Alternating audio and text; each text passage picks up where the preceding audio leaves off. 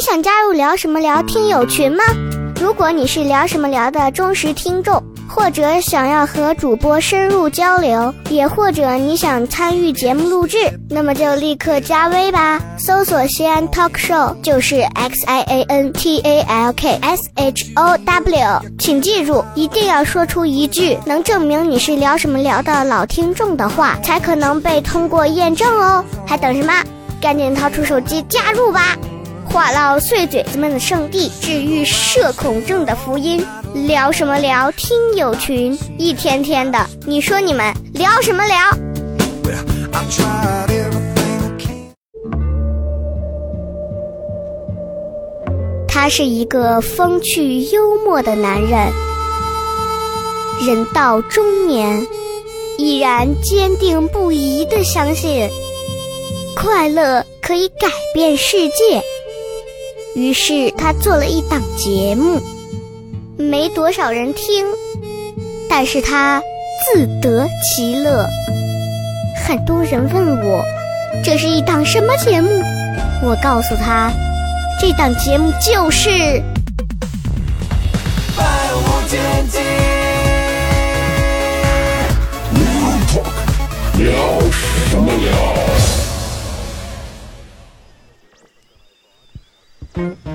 Hello, boys and girls. I'm gonna reach into the picture basket and give it a treat. Just sit back, relax, rest in the safety belts. Lift off.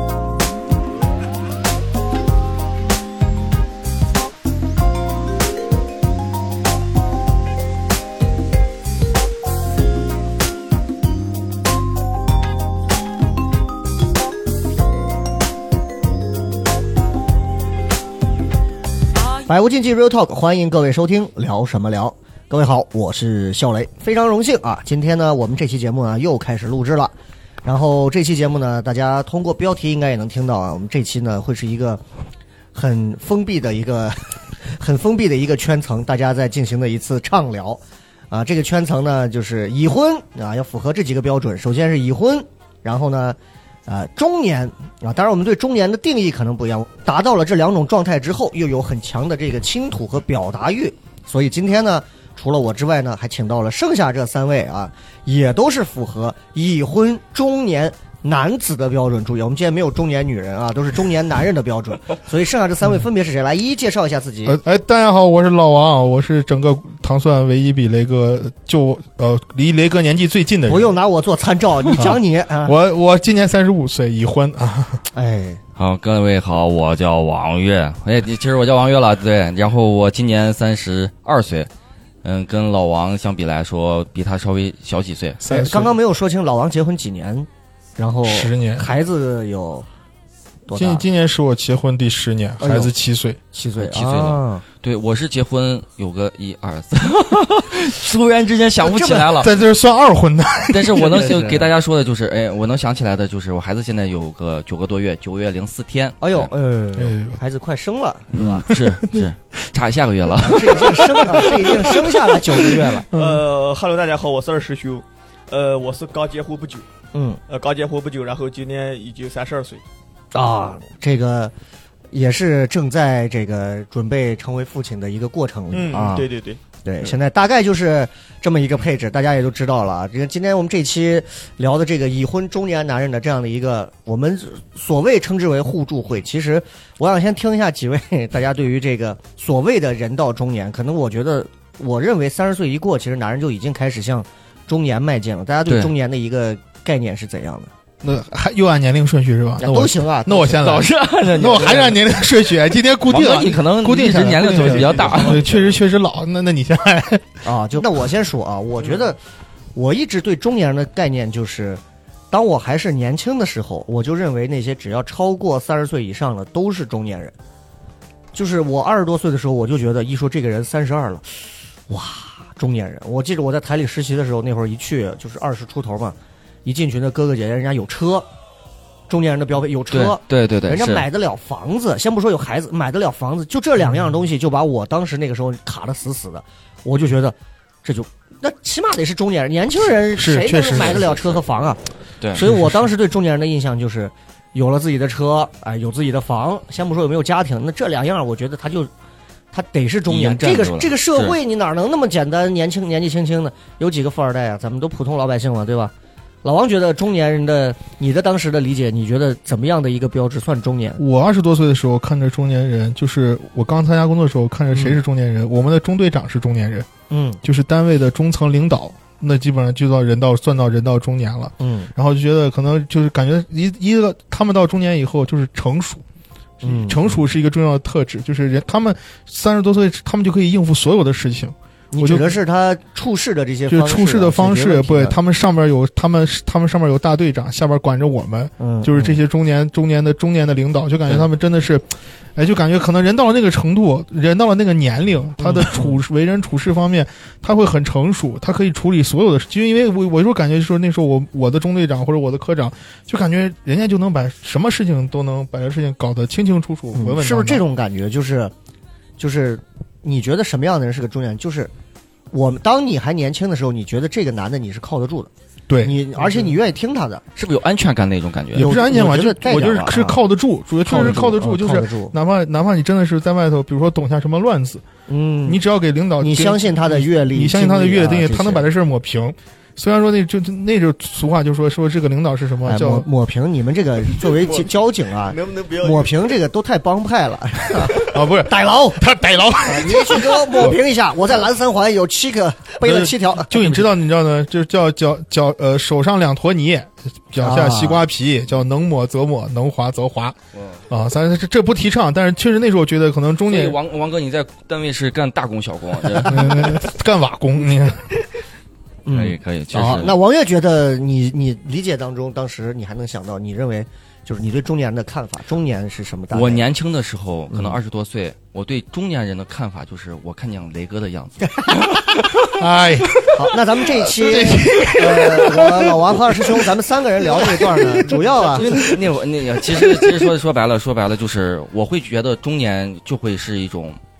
妥协，嗯是是因为怎么为什么这样说？就是会感觉到，就是年轻的时候，你可能身体啊各方面呀、都非常的机能特别的好，嗯但是你慢慢在步入老年，对身体的特别的不好的情况下，嗯在中中年就是一种身体的一种妥协，年我会这富么力讲，强，年富啊力强，身体的一种妥协，就是年轻的时候你会看到，就是你其实是可以完全不顾及成本的去消耗自己的身是体，啊是是。是对吧？就打个比方，前两天咱们不是演出的时候，嗯看见杨乐不是啪蹦起来摸了一下那个房顶，嗯，我想了，哎，这平常的时候，我这年轻时候我也经常摸这房顶，我啪一蹦蹦下来，胳膊疼，啊 就就会感觉有点儿那那种我们就会觉紧张得感了我蹦它一下意义在哪儿？我为啥要蹦？蹦了以后会不会显得我这个人还不稳重？还是年轻，这个还是心态年轻就变了还是年好的轻好的。好的对对对，再说到二师兄啊，因为二师兄也是新婚不久啊，今天也是给我们还带了一些婚礼的一些这个小礼品，也不知道是在哪个婚礼现场锤的，给咱哎带过来啊不。知道跟谁随的份子。你觉得你的印象当中，你认为的中年人，你的理解看法？其实我一直对中年这个是很抗拒的，嗯我觉得中年很累，呃，就是我有时间在逃避，就是我觉得，就是我很不想步入中年这个阶段。嗯嗯我觉得就是我是从我的父辈上面看到，我觉得他们很累，嗯真的很累，因为我是出生于农民家庭嘛。然后我就呃，在我小时候，呃，在我年轻的时候，我觉得就是我的父母，嗯呃，上有老下有小，然后每天在那儿奔波，然后就是，但是也是一种，就在我看来就是有一种很被逼无奈的感觉，就是不得不这么做。嗯嗯嗯呃，所以这是就是我对中年的一些嗯，一些理解。对，对，那就是你觉得，你觉得家人到了某个哪哪个阶段了，你会觉得这个人就算得上是一个人到中年的一个标志了。我觉得呃，一个人到中年的标志，在我看来，它不是一个年龄概念。嗯嗯它不是个年龄概念。如果你一个人有了家庭，有有了孩子，父母健在，嗯我觉得他就是一个呃中年的年龄，他有呃上上有老下有小，嗯他就在中间这么一个对，好像被夹着一样，对夹对缝对住他身正在处说一样在一种人的状态，对他它不不是一个光年龄年概念。龄就比如说，如果这个人不结婚，就是一直不结婚，或者是没有家庭，到了四十来岁他也没有孩子什么样，我觉得他也不是一个中年的状态。好，哎，大家先简单的让大家也都听到了，我们每个人可能对中年的看法各自有各自的，因为生活环境不同，所以每个人的看法略微会有一些不一样啊。那我们现在就可以开始，咱们就认真的就聊一聊这个事儿。呃，既然大家都参加到这个录制当中，那我觉得其实每个人可能现在的这个生活状态多多少少已经是在中年里，或者是已经步入了很多了这个中年阶段了。是，此时现在这个阶段，各位各自的这个状态大概是个怎么样的？啊，我先我还是我先打样啊，因为我提的问嘛，就是我现在的这个状态呢，是因为是马上一个要奔四的状态，你知道这个心态和心情会有很大的不一样。我呢前段时间也是刚翻出来我我给即将奔三的我写了一封信的一个那个信还在。啊，真的，我看完以后我就觉得哇， 我都说的都是什么混账话，真的。啊，你你一定要怎么怎么样，一定要注意。这个时候，我跟你说，爱情不是必须的。你怎么？我心想，什么都是必须的。对，呃，我我是觉得，我赞同王悦的一点，就是确实是有一部分是会妥协，中年的一部分妥协。对我觉得我我这几年的一个变化很大的一点就是，我我我好像被时间和岁月开始经历了之后，我开始有些时候觉得自己好像不是一个无所不能的人，而且发现很多时候我自己确实不能，做不了。再加上到了某个年龄之后，你会对很多事情变得觉得他们就很没有意义啊，是你也不想再去做，索然无味。对你感兴趣的东西呢，你可以特别踏实下来的去认真的去看去听。而且我觉得我现在一个有一个特别好的一点是，你到了这个年龄，你重新回头碰见一些比你小很多的十岁的，嗯甚至更更久的一些二十多岁的，嗯，你看到他们身上出的一些问题、事情，以及你有可能分析他们接下来会出什么问题，大概率你都能猜对，是准。你都能看准。哎，我就觉得很好玩儿，不管是不管是工作上、事业上、情感上、家庭生活上，你总能多多少少分析的差不多一点。有时候你会窃喜，觉得他妈的这好像是开了一个秘籍啊，一个对小 bug 一样。但是有时候你也会失落，就是你上帝视角，你到了这个阶段了，你你开启了这样的一个技能，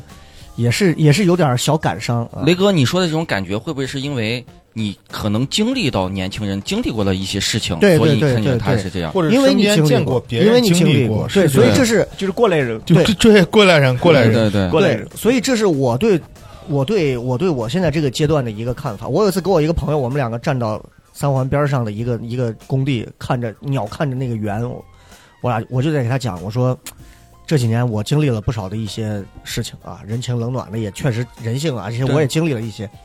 然后我现在回头给很多人，包括他的当天也是经历了一些事儿。我说我现在给你讲这些，我云淡风轻，三句话就讲完了。嗯，但是你知道，云淡风轻的三句话的背后是这个人经历了嗯是嗯很嗯多长的了一个蜕变和和和折磨。对对对，这个东西可能是成长，但说实话，我不希望每一个人都经历这个成长。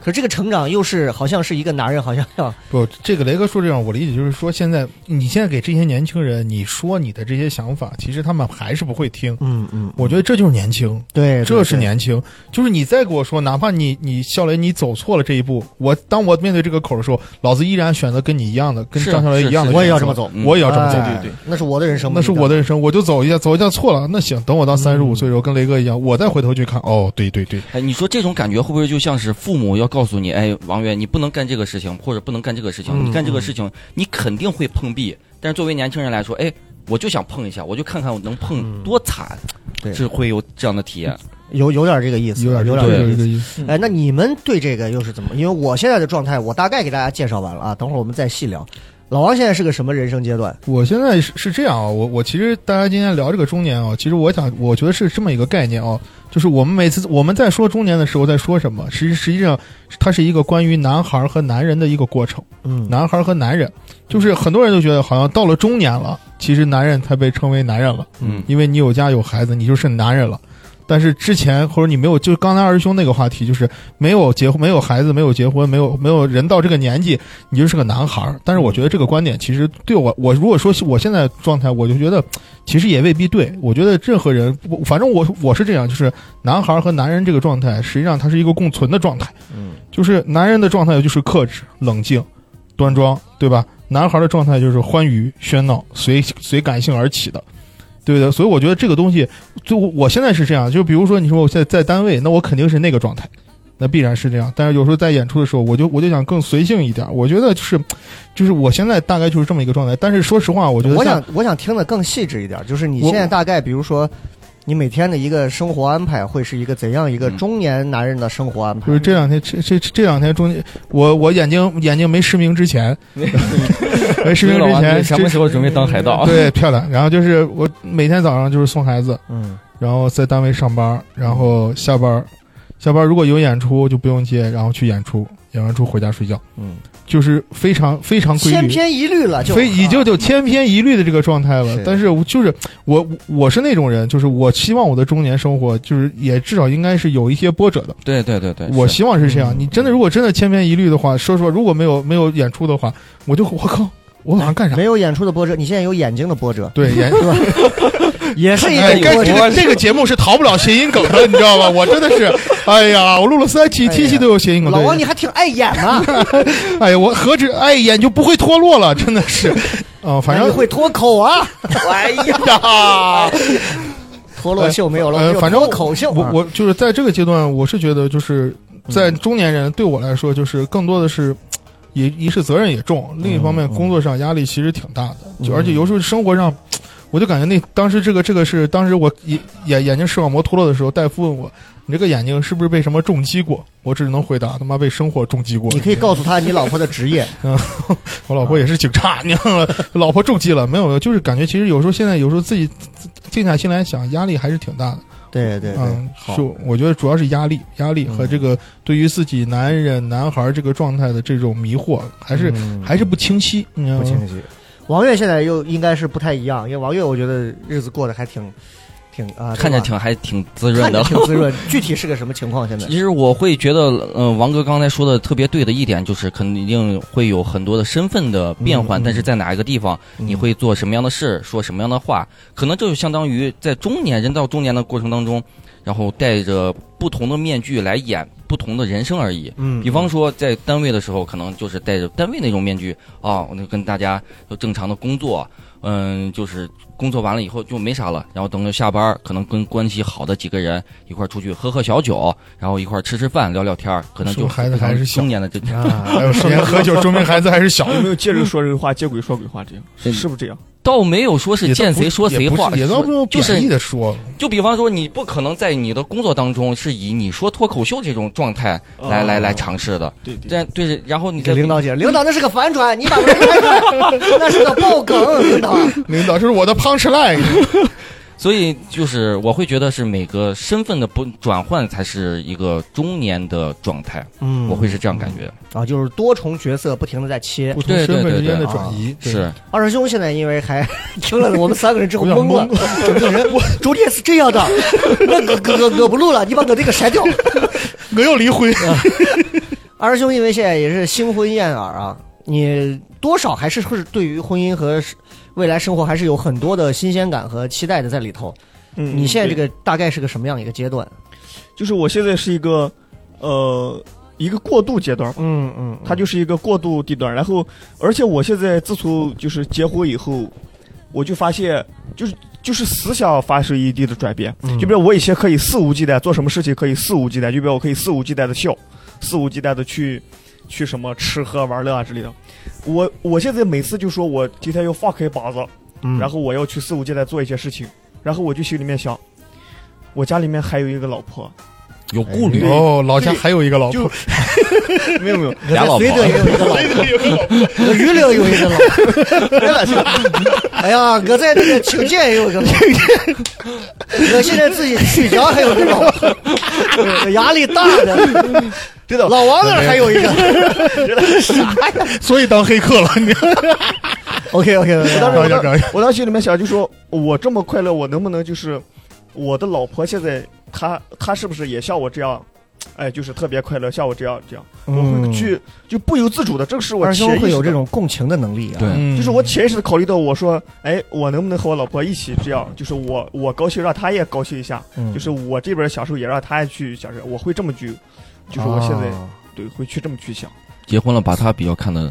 对，呃的确的确，我是对对，对对对嗯，好，那刚刚大家也都听到了，这每个人的人生阶段状态不太一样，但是归根结底，其实都会有一点，就是正在累着和这即将步入越来越累的这样一个阶段。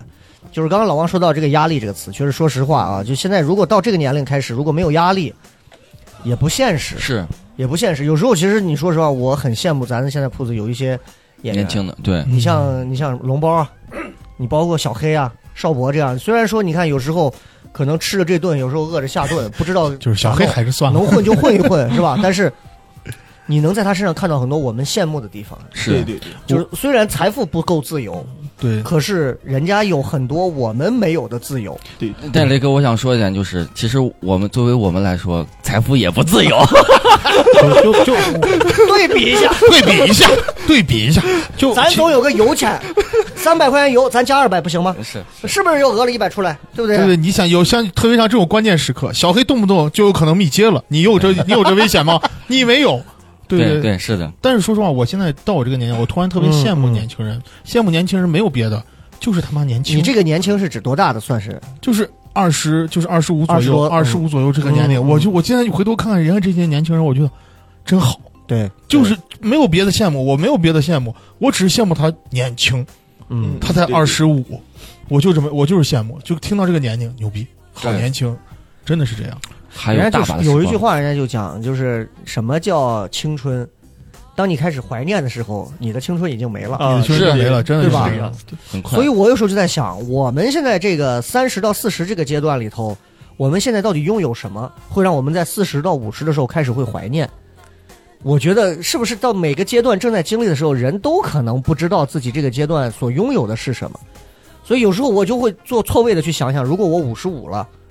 我在想我四十五的时候，或者说我三十五的时候，我拥有什么？那我是不是能给我现在的自己能够有一些明灯和启迪，就让我现在不至于太迷茫？对，你对吧？我二十五对的时候，我根本不觉得我那叫青春，我是他妈天天烦死了，对吧懂？不知道跟谁谈恋爱，不知道钱到哪儿 挣，信用卡天天他妈爆单了，怎么办？对一对天对，你没觉得这这是青春，你就觉得他妈活着受罪啊！这一天，对。可是你到三十多，你再回身看他，你你不觉得人有时候真的还挺下贱的？你知道这个思路，然后特确别实的是，就是人在当时这个年龄段是不珍惜的，嗯真的是。会不会有一种话，人家说的很对，就是当局者迷。嗯可能会不会就在这个年龄段儿，咱们在这个年龄段儿，所以就不太来知道自己该什么。但是你一旦跳出来了，你再过来，哎，我嗯对当人时人会有点在己自己的圈子出不来，就啊就我接刚才雷哥那个话题啊，就是我如果咱们现在站在四十五这个年纪，再回头看嗯三十五，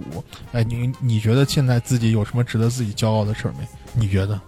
我觉得还是年轻，还是年轻还，是四十五的时候，对如果对对跟三十五一比，你会觉得哇，真好三十五能蹦跶呀，而且你可能各方面更趋于成熟和稳重啊，是你能做更多你想做的事儿，而你为什么没做？你跑去干这个干那个，陕北各个地方都有老婆，你就不能对不对？你就不能好好的把事业就凑起来，不想给人打工，自己为什么不试着出去干一干？是我觉得是是可能可能那个时候真是会这么想，也许我觉得我我要站在四十五的角度再去看三十五啊，我可能会觉得就是自己。自己自自己还是还是没有没有足够努力，你看，就就所以这可能还是不没有足够努力，可能到四十五，你要看自己，就是无论把生活分成两块儿看，一个工作，一个是包括自己的爱好这些东西，你你可能到那个年纪，你回头看三十五会觉得可能还欠一点努力，我我会这样想，但是我觉得欠一点其实就是咱还有个就讨论的话，比如说咱就说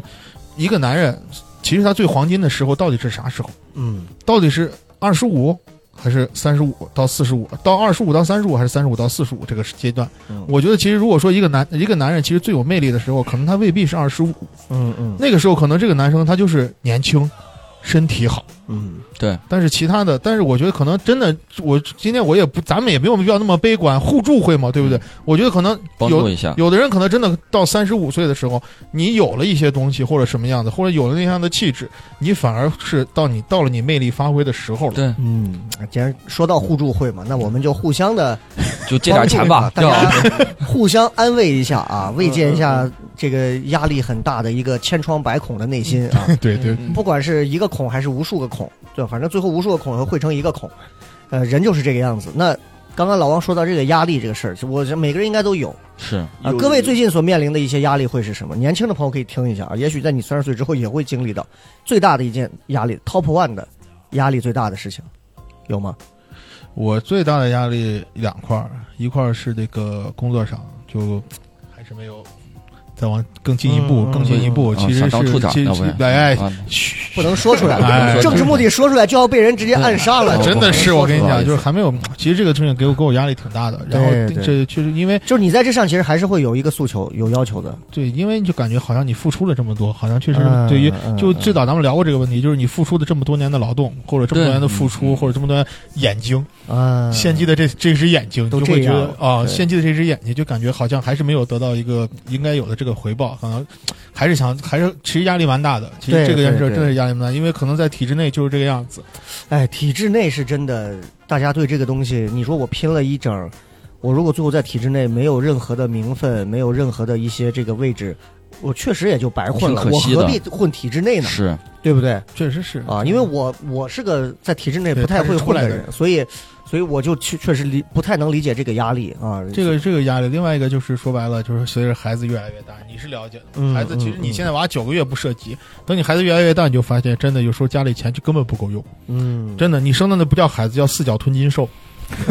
那钱扔进去啊，砸在孩子身上，跟你说一个水花都不给你激起来，你知道吗？真的啊是，其实但也还是有一些压力的。但是嗯反正这主要主要是这两块儿，而且其实三十五岁这个年龄还好，就是你媳妇儿会天天回家问你说又不挣钱，一天还怎么怎么怎么样啊？这个没事儿张手要要钱你得给钱哈、呃会会会，现在到这个阶段有有有会，我不知道你是吧们我反正你你老婆也会吧，对吧？对吧我没见过工资，哎啊，对，王哥你看吧，你看吧，我从来没见过工 资。你看吧，我觉得雷哥这样是做的是对的。王哥为啥非得要老婆要问你要？这不应该是回家直接就交吗？这哎，你们现在在这个节目里就是演好人是吧？然后我一个人演这个中年散片儿，是不是？今天这个人设是这样总得反，的衬一 下。是不是？今天人设是这样子的？没有，哎我替老王说一句，嗯，我认为钱就得交给老 婆。我觉得雷哥说的对，哎，男人怎么能管钱呢？对对，对哎呀，是我真的是，反正哎，不，其实真的有时候老婆回来给你，我我老婆直接发个微信，嗯就是很简单，跟记账似的。孩子托管费标个价格，都不跟你说要钱，都不多哎直接给说。你孩子托管费一千八（括杠月）。哎，嗯好嘞，知道了。然后就我说，请看支付宝，哦，对，基本上都是这样子。是，我我会也有会有压力，我的压力我就会感觉到就是对很多东西的不满足吧。比方说就是生活当嗯中，生活当中你现在我像我现在有孩子了，有孩子了以后，虽然现在过得还算可以，嗯嗯，但是我想还是要给他更好的生活嗯，更给媳妇儿、给爱人，还有给孩子更好的一些生活。然后，比比如你现在，我现在嗯，跟我爱人现在开始就每次给孩子喂奶粉呀，用的水都嗯是一桶九块钱的那种水，因为我就哎觉得，呀，哎，一头九块钱的，那你什么水你娃到时候长大什了，么你开始给他用你们小区的自来水的时候，他喝了两口，站起来，大哥味道不对啊， 满地的帮派太没因为我 会想水不甜。嗯就在力所能及的范围之内给孩子创造一些好的条 件。啊刚但是刚初为人父人母都这样，是，但你这个会有点自己给自己硬拔高这个条硬拔件高，硬拔。所以我会觉得，就是压力这个东西，会不会就是本身就是自己内心给予的，然后你再通过这个东西来？我觉得这是一部分，但是有没有一部分是那种压力，就是嗯你作为我们男人自己的。嗯，你自己有时候晚上睡睡着，或者一睁眼儿，因为某个事儿，你想你就睡不着了，哎，有有啊，会就是脱口秀。哎这是什么压力？这是什么压力？我都不提这种事儿，我跟你我讲。会想，我我那其你是每次登台之后，那是观众的压力。我其实有时候 会想的，赶就是紧给我个爆点，让我给哎你呀鼓个掌。我想笑啊！你就是我会看见，哎，旁边身边很多的年轻人，哎，有自己的专场了，或者就是他讲的时间特别的好，或者就是会得到观众的你很这多人段的领认导可。听完之后，不会下来找你说王悦啊，嗯，咱们有那时间好好想想，自己在自己铁 路事业哎上。哎，有没有想过给自己 修个火车站？我跟我跟王哥，我俩虽然都是在体制内，都挺像的，但是我对于单位这种事情反而不是那么的的太。你们单位看是属于那种也是只要稳定就行的那种吗？重对对对，只要不稳求定你。说像一定得怎么走往上啊？有有有些人你他们会你们奔着有那会样的像老王这样会有向上走的？有太多了，很多很多。然后有的是为了这种，嗯，在往上往上努力的，就会不择手哎段。那你像你这种职位，现在如果往上走，会是大概是会走哪几个职位？ 就是你，你看管管的铁路越来越那个多了中纪委前两天一直播的什么圣光组啊，嗯什么的，就就就就这，你知道吧？那都是就头是对对了就。是他们的顶峰了。你知道这吗真的是太高了，我可如能果在你如果你现在现阶段，你比如说我想争取往上再走一段，你会是大概什么职务嗯，往天开了说啊，啊？工长各位知道吗？工长， 我只听过冰镇， 就跟班长一样，就其实当没有想着太往那个那个哦往上面走。所以你因为老婆也对你这个方面没有太大的要求，说哎，必须我得觉得我老婆最好的一点就是她特别理解我，嗯因为每个月给她交钱嘛，你知道吗？ 就是不管你怎么每样，次这样，老王内心就戳一刀。妈的，早知道我不开口先说这个话了。没事没事没事。你哎你你看今天这个谈话的人设已经定下来了，主持人，你知道反派，一个职场新我人，那不行，是这样，你 主持。我其实还想说点啥，我准备了好多话，现在我变成了主持人，我成窦文涛了啊。对，那那二师兄也说说，二师兄现在的压力最大的地方在哪？其实压力也是两方面，就是也是工作和生活吧。工作方面本来就是个程序员，然后大大家也应该知道，我们这个行业有那种三十五岁就是强制让你就三十五岁干不了的这种这种压力。嗯呃，的确，什么体力、反应能力这些，呃，你得进行一个转型。是跟跟跟不上，对，就比如说你你们那个职业还要有反应能力，是玩电竞吗？你敲敲代码，你敲键 盘，敲代码一些逻辑思维啊之类的，哦每天都得什么计算算法啊之类的。哦你看你们的，你们为什么拼？为什么拼多多？为什么拼多多砍一刀怎么砍不下去？嗯那个就是我们在那儿做，就是让你永远都砍嗯砍不下哎去。啊。 所以大家骂的人就是你呀、 六万人看他一跳，那个算法就是我们写出来的嗯，你永远砍哦砍不过，就是你砍到什么地方，我让你能砍到，你才能砍到，要不然你永远砍不到。哎哎不换这个思算法路就是我想，们现在可以砍了，哦，不行，咱先砍他吧，知道吗？拿刀对逼着这他，让真他的知是道这个过分啊！对对，大概所有的算法之类的基本上都在算，所以这个呃，你的反所以应你们速这个度行业淘汰率高吗？现在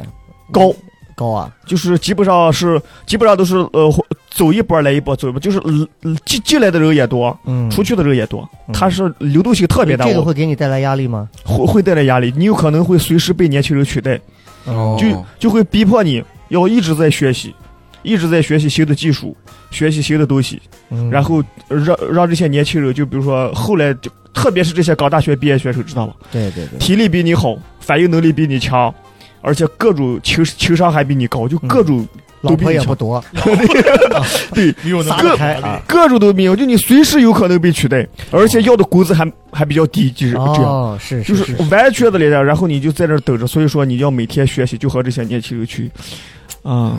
那还真是每听个得我人都害压怕力。每个人的压力不一样啊，对有的是对对对对，哎，有我的二二师兄，我想还想咨询一下，就是我看过一些文章，就比如说年龄到了三十五或者四十岁的情况下，公司就有意没意的，就是不想让你在这儿待了，就想把你辞退，因为就害怕年龄再大，你再写这种编码呀、代码会有的情况会猝死呀，就会是嗯嗯有这就就种情况刚。才说吧，他他不是知道吧，他是一个其其实公司知道吧，公司强制让你离开的其实不多，嗯是到了那个阶段儿，你自己你自己就会感觉到自己已经就是没办法，就是心有余而力不足这种感觉，嗯，所以你自己觉得你在这个岗位上就是叫十位素材，啊，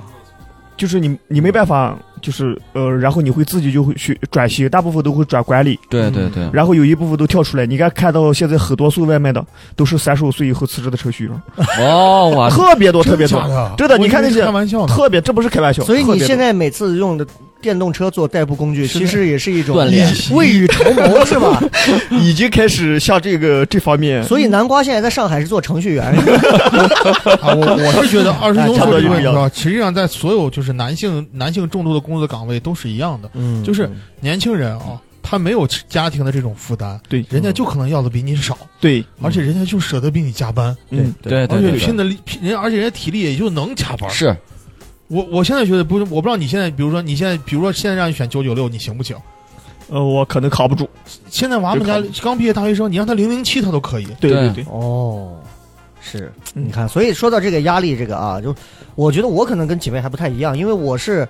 我在你看台里待这么多年，主持人对吧，也是属于至少是旱涝保收吧，嗯还凑合。我是三十五岁辞的职，正是 正是该那什么的时候辞的职。三十五岁辞完职之后，然后说实话，就是就就开始全心在这儿做糖蒜的东西。当时也签了一些北京的一些所谓的很大的喜剧的这种公司，嗯然后当时想着说看有没有机会或者什么，但是这公司反正从运作各方面，包括内部的一些人员各种，其实我觉得，因为我们在西安啊，人北京反正事儿太多，你知道对圈子对对太对乱，啊，我又咱又不不在北京待着，所以其实也很少会有一些机会会到考虑到人家说有西安还有签到我们的演员或者啥，嗯后来过了没两年我就解约了，然后就全心的在做这个事儿，糖蒜这个事儿。你要说压力，说实话，我能辞职，我都不觉得有压力。我从台里出来，我觉得要有也是他们有，我没有压力。 我没有啊我我特别高兴，我辞职出来我特别高兴，因为我知道我台里头已经给我，我汲取不了台里任何的养分了。哦，我任何成长的土壤全是在外面的演出，根本不是通过台里，对，台里我都得收着演，甚至上节目就是用人家的话，呃，嗯，领导，我这期节目咋做？你收着做，收着做你就能拿到收听率最高了。可是我每期我都想跟外头一样，所以经常收红头文件，你知道吗？啊，就 所以是这种情况，所以到后来我就觉得，我现在的整个的风格已经和当时台里那个风格不太一样了，我不能在那儿待着，再待我早晚得出事儿。那火嘴有时候把不住，有时候线下线上，有时候有那么一段儿就是是是，分不清这个真假了，有时候特别害怕。有时候你线下你说妈的我嗯，我带这东情西绪台里头嗯你必须得你切掉这种话，是你根本不能留啊。这种粗口脏话肯定不能带啊。当然就说这个不是最大的压力，我觉得我现在最大的一个压力，这两年最大的一个压力，感受到的是是时代滚滚而来带给我的那种压力，就是你眼睁睁的看着潮起潮落，你无可奈何，你无可奈何。那种压力是曾经糖蒜在西安是就是完全的 number one，而且是 only one。嗯到现在西西安这么多个厂牌儿啊，参差不齐，水平高低都有。呃，有人去抱资本的大腿的嗯，啊，有人是一脸谄媚的，有人也是 社社恐跟谁不联系的，也有玩什么的都，每个人的玩法不一样。但是你分明感觉到，曾几何时，我那个通过能力去衡量这个行业对优劣的这样一个标准，在如今这个时代行不通了。嗯流量可能是第一，是，能力是第二，对对对，关系可能是第一，嗯，能力是第二，对，是，甚至于我只要能卖出票去就是第一，对，什么东西都是第二。我就有时候我就开始我就质疑了很多和反思了很多自己的一些东西，我就觉得，后来我就把一切我就推到了时代的这个问题上，我觉得真的是时代变了，对，所以我是觉得时代这个东西给我带来的压力确实是比较大的，尤其是这两年，你像中国现在单口整个的一个重心嗯，就是你看到的年轻演员，他们的眼睛已经不盯着内容或或者很细致的东西，他们会盯着某些城市、某些公司、对某些公司、城市打造出来的某些网红的演员，嗯，他们会以他们作为偶像和标准，和我的那种我认为已经完全不一样了。违而背了且突然有一天你意识到你说话不灵了，你的那套东西已经玩不转了的时候，嗯，嗯，你必须得重新找一条思路，重新去给自己一个解药的时候，其实那个压力就会非常大。是，有一段时间你就会觉得我操，那那既然已经不是一回事儿了，那不行，我就不弄这个东西了。我也觉得很无聊，所以其实我现在所处的这个阶段，我觉得已经比之前好很多了，就是会从拧巴那个劲儿上，现在已经过来了。我觉得，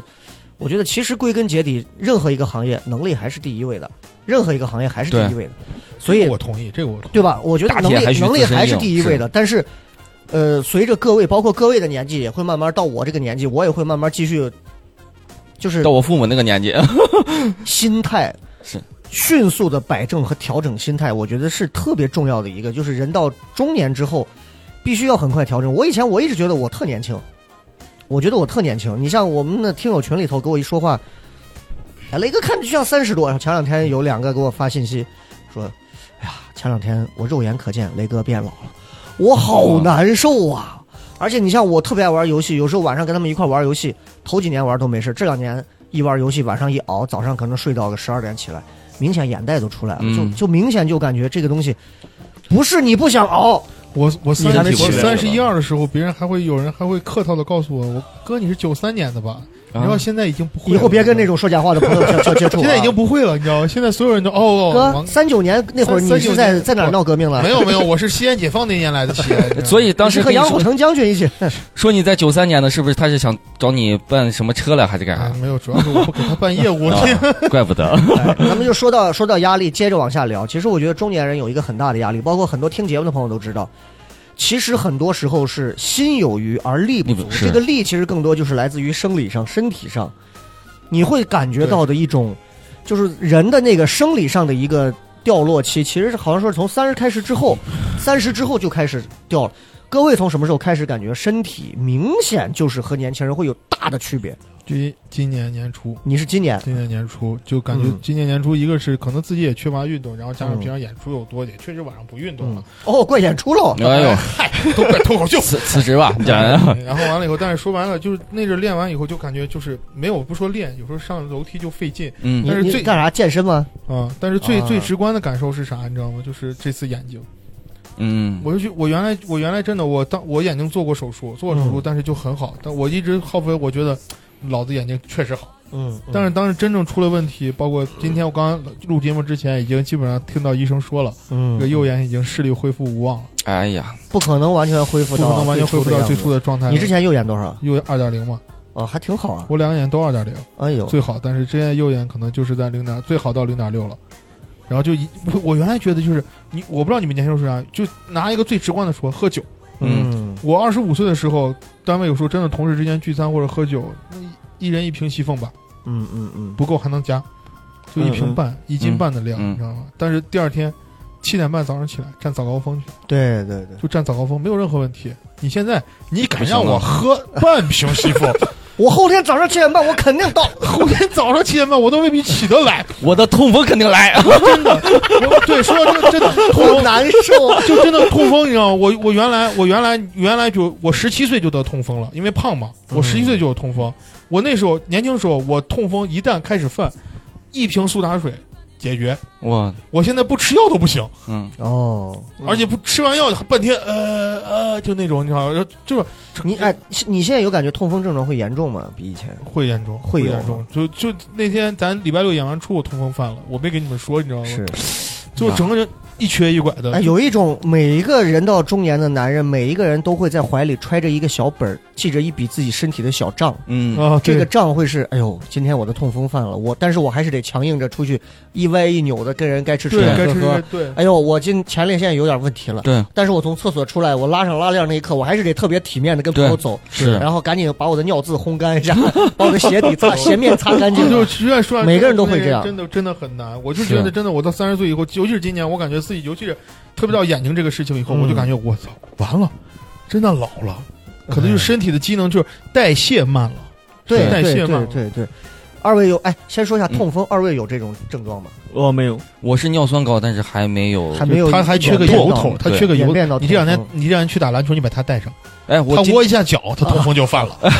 我就正式昨罹患天了晚上我会坚持运动，嗯，我觉得运动会降降低你的尿酸是一个非常重要的一点，还有一个就是嗯嗯勤喝水，多喝水。对就痛风，因为你的尿酸过高，它会产生一些晶石，是就是导致你哪一个地方然后会有多的晶石就压那你迫。应该还是不够真 诚，因为金诚诚所所至，哎金呀石为 开。 哎呀，哎呀，你像我昨天我还跑了五公里，我会哎呦呵，礼拜六他跟我去，如果是一块儿演出，我我准备请他喝那个菌汤豆腐。我他妈啊不信他不犯病，你知道吗？我不爱喝，我我倒还不爱喝嗯汤痛，风套，对，痛风套餐。但是我知道王哥有一点是不太好的原因是王哥不爱喝水。嗯嗯我俩当时一块儿去长沙演出的时候，哎呀，王哥各种就跟别人喝啤酒，嗯喝喝啤酒。我想着，哎，王哥你这个人本来就有尿酸高、痛风是吧？？我给你专门烧一点开水，我说你喝一点。王哥看着我，嗯，不用，我这边有呢。啪一打开可乐，吨吨吨吨吨吨吨喝。啊我想了，王哥你这是痛风也就是不敢喝中年点。人的身体还保留着青年人的爱 好，还想这么潇洒。谁不爱喝可 乐呀？ 不你看，哎，我觉得总有一个这种心态，就是人到中年，明明知道身体开始有一些隐患了，对对对，但是对对总觉得我还能撑一撑我。还再撑一下但是每个人都在等那个节点，就是对等老天爷给你发一个病历单，你再也不能是，是吧？会有这种心态我。我这个会有眼睛啊，刚开始的时候，就是我觉得可能就是累，就是只是右眼上面有一个雾坨坨，雾坨坨，啊我觉得可能就是累，就硬拖了快半个月，三个三个礼拜。嗯，嗯到那天咱们读稿会的时候，肉眼可见雷哥的脸就垮下来了，我右眼看，整个哎脸呀唰就垮。我说我操，这都变形了呀！ 我的天，我那天就问他，我说那可能是不是我真的在掉？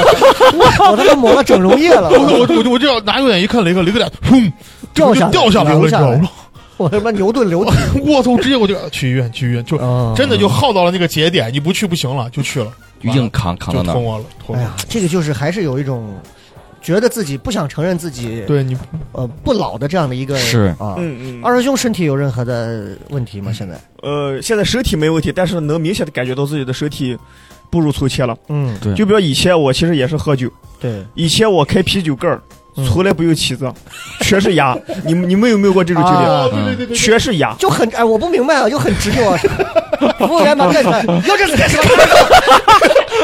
对对对对，就这样就这样，全是牙。是把假牙取下来，咔叫起没来。有，以前就是那个核桃，知道吧？核核核桃都要核咬，直接用牙就直接就是呃想。哦哇现在知道吧？现在我是吃点儿就是稍微有点儿东西，知道吧？都都在心疼自己的牙会不会出现什么问题。啊我完全不我是现在灰喝色的冰可乐牙疼，我不敢对喝冰可乐。对对对对，就这个样子。是特别敏感的东西，现在已经完全就是哪敢说是再拿啤酒，哪怕这边啤酒我不喝，我我都 我不都会不把它，喝冰的，你我知都道不会把吗？它，完全已经收是体。是是，王悦现在就是尿酸高以外，其他都还好哈。吉他还好，主要是最近没有体检，也哎具体数值不太因为清王楚。悦很多的段子里头都讲了很多就医的一些有趣对之对处。 可能确实身体不 太医好。院应该也是 VIP 的客户。，啊哎，主要有医保卡，为啥呀？呃，上次去医院是看啥 上一次，啊？除了孩子的事儿，看自己的问题。哟，那就可能就是当时做肠镜去了。哦，做肠镜是当时住院，然后肠子里面会有一两个小的腺瘤，哦，当时会就会感觉肚子不舒服，做了肠镜，当时会割掉以后就一直在医院住院，住了有个七七八天。把什么割掉了？腺瘤，一个把瘤肠子，瘤 子，哦这个你应该懂吗？你们搞网络的限流嘛，就是哦抖音这哦些，哎对对对对对对，啊，就是熟头不差了， 嗯，血流着了。对，这个还是直观一点，他割了哎个长头，是是，哎，就感觉这个身体这个东西啊，是真的会不一样。是嗯不一样我上次去医院是去的那个西门外的第五人民医院，哦，是那个事儿哈。就是那个专科。我这么多年困扰我的一个问题是从高中就有，我一直认为我是痛风，我一直认为在台里这么多年，每次体检完之后，跟摄像科的这帮在一块儿聊天，他们说：“咦，现在痛风，不干喝啤酒了。”对对，我一看，因为痛风就是会出现你脚啊、手腕啊、手指关节有些地方会疼，而且肿胀烧的那种疼，我一模一样啊，我就觉得逼了，我也痛风。我，嗯但是我每次化验尿酸，我的尿酸都非常正常，正常范围之内，非常正常。哎，我就很奇怪，而且我那个疼呢又跟别人不一样，比如说你在你的手腕的这个关节的这个侧面开始疼了，第二天明显早上起来红、嗯肿、烫，摸的是烧的，嗯，然后过了可能到个下午晚上的时候，甚至于第二天，它已经转到了手腕的另一侧了，我转移这边了，啊的位置已经开始慢慢从红变得就不红了，就没事儿了，甚至，但是疼的时候关节连动都不敢动，动一下真的是要命的疼。我说我操，我这痛风要命啊！我，嗯我这可能是要出事儿了。但后来一查，不像是痛风，完完了，他妈的风湿，嗯那他妈一辈子治不好。是，突然从某就是就是从年前的时候年后，然后我丈母娘因为医院的，最后就强硬的逼着，最后说跟我媳妇说你带着去查，嗯，因为验了一次血，发现不是血液里头没有这个类风湿因子。对，哎，那你说这还不是风湿？那你就是痛风吗？那到底是啥？跑到那个第五医院，就是专门风湿病专科，跑去抽了七管血，好多我还发了个微博，好多人以为我是他妈干啥去了。嗯就是验这个去了。去了之后给大夫一说，我说我这个这儿疼，过两天转到这儿，过一天转到这儿，过一天转到这儿，嗯，手上虎跑，把大夫大夫难住大了，啊嗯夫直接 主任约的主任，围了好多人，你知道里里外外都是那种、都是那种佝偻的背嗯啊，要不然就是脚啊，要不然就是年轻人腰不对啊，就全是这种风湿的问题。然后一去，大夫就一句话啊，你这属于回纹，回文，各位很多人都没听过，你们可以搜一下“回来的回”纹身的纹。他说这个叫回纹性风湿病，我也，但是，呢，它不是风湿，嗯只是对于这个病到现在为止，病理尚不明确，都不知道是为哦何。呦，雷哥，但是在风湿的角度来讲，有人把它归为风嗯湿大，但是又有一大部分人说，这个根本不属于风湿，是另一种遗传、基因还是神经还是什么问题都有。大夫最后跟我说的就是，你平时反正还是吃饭注意一下饮食啊，疼的时候如果疼就把止痛药吃上，其他时间就是说的都是那些就是对对对对，跟嗯跟痛风一样的问题。我最后一听，我一看还开的中西医结合，开中药什么，我最后就回来了。然后我媳妇儿回来说了一句话：“哎呦，这真的是不看病不知道，这看了他妈的更不知道。”所以，我到现在为止，我根本知就知道我这个病，我可能要伴随他一辈子，但是他有可能一年疼一次。嗯前段时间演出的时候，清明那两天演出的时候，突然有一天膝盖开始有一点儿嗯，膝盖关节这个地方突然开始疼。我最后上台的时候有点儿，有我都是走着上，我以前都是跑着上，嗯走着上，但是连一到两天啥事儿没有，第二第三天去打球了，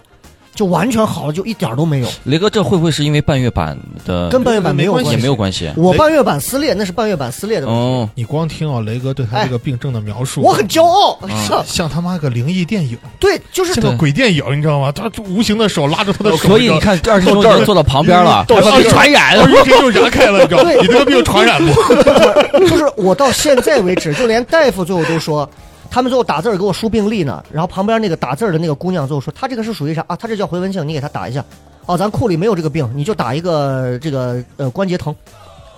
就是突然在，还不是手指节关节那种风湿，嗯就是在末端手腕儿啊，或者是某个位置突然疼疼，哎，过半过上半天，它转移走了。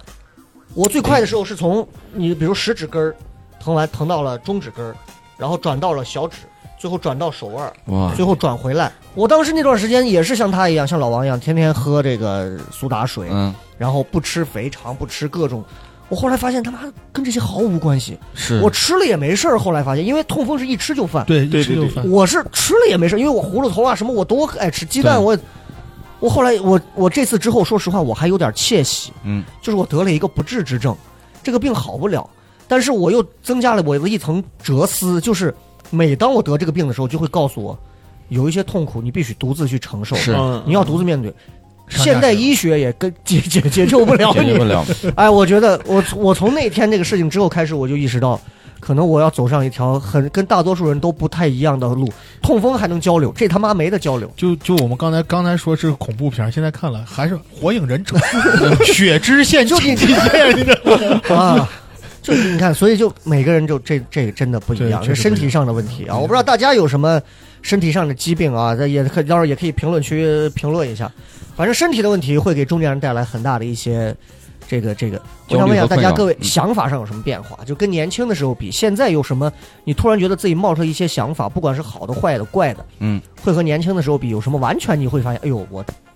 确实想法不一样了。举个简单例子，嗯年轻时候可能我从不送礼。嗯，哎，可能现在我就会觉得，甚至如果我孩子大了，该送要送，送的嗯方式要注意，还要是怎么送？就举个例子啊，就这么说，各位有什么思想上我有不一样的变化？我比较直观的感觉是啥？就是现在再回头看哦，我我是觉得，呃，我现在正儿八经说，我现在特别珍惜时间。嗯嗯嗯年轻时候我觉得我操无所谓，拖呗，嗯再往后推一推嘛，嗯，没有啥。但是现在你到三十五岁这个年龄，你回头看啊，无论无论工作还是无论脱口秀还是家里，你发现好多事情拖不了。嗯对等不了。我为啥有这么很直观的感受？是因为也是去年一年，我基本上我家去年三个老人，去过去两年前三个老人一都不在了哎。呦，哦嗯，那哦，老打呃击挺大。姥姥、姥爷、奶奶都不在了，对对然后就都不在了，然后你就会发现，我的人到三十五会有个直观感受，就是你有没有发现，人到了三十岁以后，时间过得特别快。是我不知道你们有这个感觉没有？时间过得特别快，是是是这我我现在就感觉，我操，一睁眼一睁眼，今年还没过多久呢。我因为我生日特别妙，我生日是是每年正中间，我是五月三十号的。啊，等我一就个很分水岭儿，嗯分水岭，张他妈今今年一年还没咋呢，我就还想着春节那会儿嗯你们做直播、直播直播的时候，啪，我他妈又快要过生日了，嗯，就又又到五月份了，这一年又过完了。嗯就觉得现在就是感觉，我觉得最大变化可能一个是对时间上，对时间上变化特别大，我就感觉还是要珍惜时间，对就感觉是时间不够用是不够用的，就开始会注意到这个时间流逝了啊，就是好像年轻时候真的不是太在意这个事情，还觉嗯得他妈的这一天咋这么久？对对哦对对，为啥？我觉我觉得是，就是我我我昨天想过这个问题是为啥？是为啥？是感觉就是人在三十五这个节骨眼儿上，站在这个时间点上，嗯，你忘回忆其实没有多大作用，对，但是你可见的未来就在前头了。嗯嗯应该是这样，样，就是人人，比如说，比如说你要去哪个地方，你会发现路可长，嗯，嗯但是在你回家的时候，你会发现路很快。是对对对，哦我也是有对，感觉是发从现机这个场问题开车回去的时候，或者是自驾回去的时候，你就觉得开的好像比过去要快得对多，对对，是是多会有很这样奇妙的感觉。就是人到可能人到中年的时候，你没有回忆的意义，然后你就只有只有往前看。嗯，你往前看，其实那条路已经很清晰了，就是走到死亡为止，对对对对对就就跟回家一样。对是然你后会发现突回家歘歘就往过涌。就是突然明白了，活一天少一天，哦，对对，哎，对对对，二师兄说这个对着，就是活一天少一天，就这样。就感哎觉时间过得特别快。我我记得我三十五的时候，我当时辞职那天，然后我下了一个小程序，因为我当时觉得我说我我我都不给自己估量，你像我爷现在活到九十二了，嗯九十三了，每天傻乐呵。我昨天还去看他，我就想我活不到他这个年纪，我就给我定到七十。我说我一半儿已经过去了。嗯，然后从我三十七还是三十八，多一半儿我下了一个小程序，就是叫人生倒计时，有一个表，哎呦哦它就是你距离你的死亡，你设定七十岁，你还剩二十几年又几分几秒，它每天都在倒计时。我手机打开一看，我操，慌的要死。真可是的那个东西特别有效，它就会让你你你很多东西，你不要跟我扯那些虚头巴脑的，能聊聊，不能聊算，能正正，不能正嗯拉倒，就是不再去扯那些。但是当你开始这么做的事儿的时候，你会重新反思，我他妈年轻时候在干啥？对对，对对不对对，很直观，这种我年感觉轻时候特别直观，你知道吗为了一个女孩儿，我他妈一个月、两个月、三个月浪费那个闲时间，真的是蛋就疼。就现在跪我在人家楼底下，啊哇 我我现在常常，我现在常常觉得就是，我觉得说句那好听话，我不知道你有没有那种感嗯嗯觉，分身乏术。对对，你有时候你想陪孩子多一点儿，但是你有你有这样，你有自己的爱好，但是说白了你想看个专场，啊，你又想陪她成长，陪他成长，然后完了以后你工作上没有你又不行，你老婆又说你怎么他妈的也不陪我对。啊？然后，然后有时候甚至你妈、你爸会觉得爸爸妈妈都六十的人，你现在回头看，你爸妈也是六嗯十多岁对了嘛。对对，你回头一想这件事情，你都害怕。是，你现在仔细一想，我我们的父母，我们三个父母应该都已经快六十了，我父母已经六十多哎，了。我爸妈已经快奔七了，奔哦七六我六十。我那天突然算了，了一笔账，我爸今年六十四了。你知道，在我们小时候，我们觉得一个六十四那就是个老头儿。哦，对对对对，那可能随时就就就说不在哪天不在了，这是个老是是头六十多岁就觉但得哎是呦现在就是父母都已经到了这个年纪了。我那天突然发现这件事情，就我感觉我爸，我一直觉得我爸是那种很年轻的人，他一嗯直每天玩手机玩短信。我爸坐在那儿看电视睡着了，嗯打着呼噜睡着了。我爸原我爸是个非常体面的人，就是那种他睡觉就在床，因为当兵的嘛，睡觉就在对床上，嗯坐在那儿永远都是这样，板的可直的端着端着，坐在沙发上睡着了。哇，就是我自己想他六会不会在录这个老年自助会的时候在 想，我现在都睡着了，我五十多岁年轻的时候在干什么？ 我爸五十多岁的时候，还每天往往那个临潼扶贫那块儿，整天就不就跑，自己开车到临潼去。你看对现在，今天他送我来这一段儿，为啥让大家等这么久？我都惊了，你知道吧？哎呀，哎呀，哎呀哎，刹车，哎刹车，就开的 开的之谨慎，我都惊。我说爸，我要不是散瞳了，我就给你开了，你知道吧？会不会有一种情况，是因为就是年轻的时候咱们不太管这些事情，嗯但是越活的年龄越大，可能越来越惜命了。我觉得是一个这个点，就是注意力、关注点不一样了是，嗯啊。年轻时候嗯考虑我东西可能不一样是你想想二十多岁的时候，我们的关注点在哪儿？可能根本就不是，就是就玩儿因为第一玩儿，我们的前头有玩儿父母，对还有祖辈、爷爷奶奶、姥姥姥爷那一辈是。是对对对，就人家说那句话，就是父母在人生上有上有什么什么，上有来路来路，啊，父母不在，人生只剩归途。哎对，就其实是个很残忍的一个事情，真的残忍。对吧？所以我觉得年轻的时候，那个时候我们还万千宠爱于一身呢。啊，那个时候你觉得如果家庭环境好点，像我家这种，我从来不会为了吃穿太愁，因为家里头很疼爱你。虽然说对普通家庭，但是我唯一想给自己找的挫折和压力，就是来自于谈恋爱。就我我总会给自己找一些这种挫折，但是真的是，父母、爷爷奶奶、呃姥姥姥爷如果都离开你，父母慢慢变老，你突然意识到很多事情，你就得站出来。对那一刻，开始，二十多岁那个时候的那些玩笑、玩闹的那些小的那些点，在你眼里头，不你算根本不算啊都不看到眼里了。是二十关五注的岁的点时候，那我逼回着我你姥长爷家大，那我姥爷还把我叫到小屋子来，你最近缺钱不？哎哎，给我掏一哎沓，拿走，对拿走，对拿走。是是我觉得嘿嘿高兴，你知道吗？但是后来，现在真的你就没有这个机会了。我奶去年不在的，九十一，八十多岁，八十五六。你像我三十五、四、三十六、三十七，有时候过生日的时候还给我塞钱，我都哦有对脸对红。对对我说哎呀，但是我还觉得我像个娃儿。 对是，你知道吧？就是老你人只要有老人在，是你说老人你奶奶在你就爷爷一直是奶奶娃只要一百岁了，他还能给你钱，你就还觉得你其实跟过去没区别。我我三十多岁的时候，三十四五岁的时候，我还学我小时候，我还爬我爷爷腿上坐一会儿。嗯，我说你看我小时候也是这样坐着吧。三十五，各位你想想哎，呦三十五岁的男人坐到他爷爷哎呦腿上，那是个什么感觉？可是把我爷爷压我啊，你起来了， 我想表明就是我根本不想长大，就你知道这个是东是西是是，因为老人在，可是现实这个东西就是梦，你不可能一直坐着的。对，对老人总会离开你，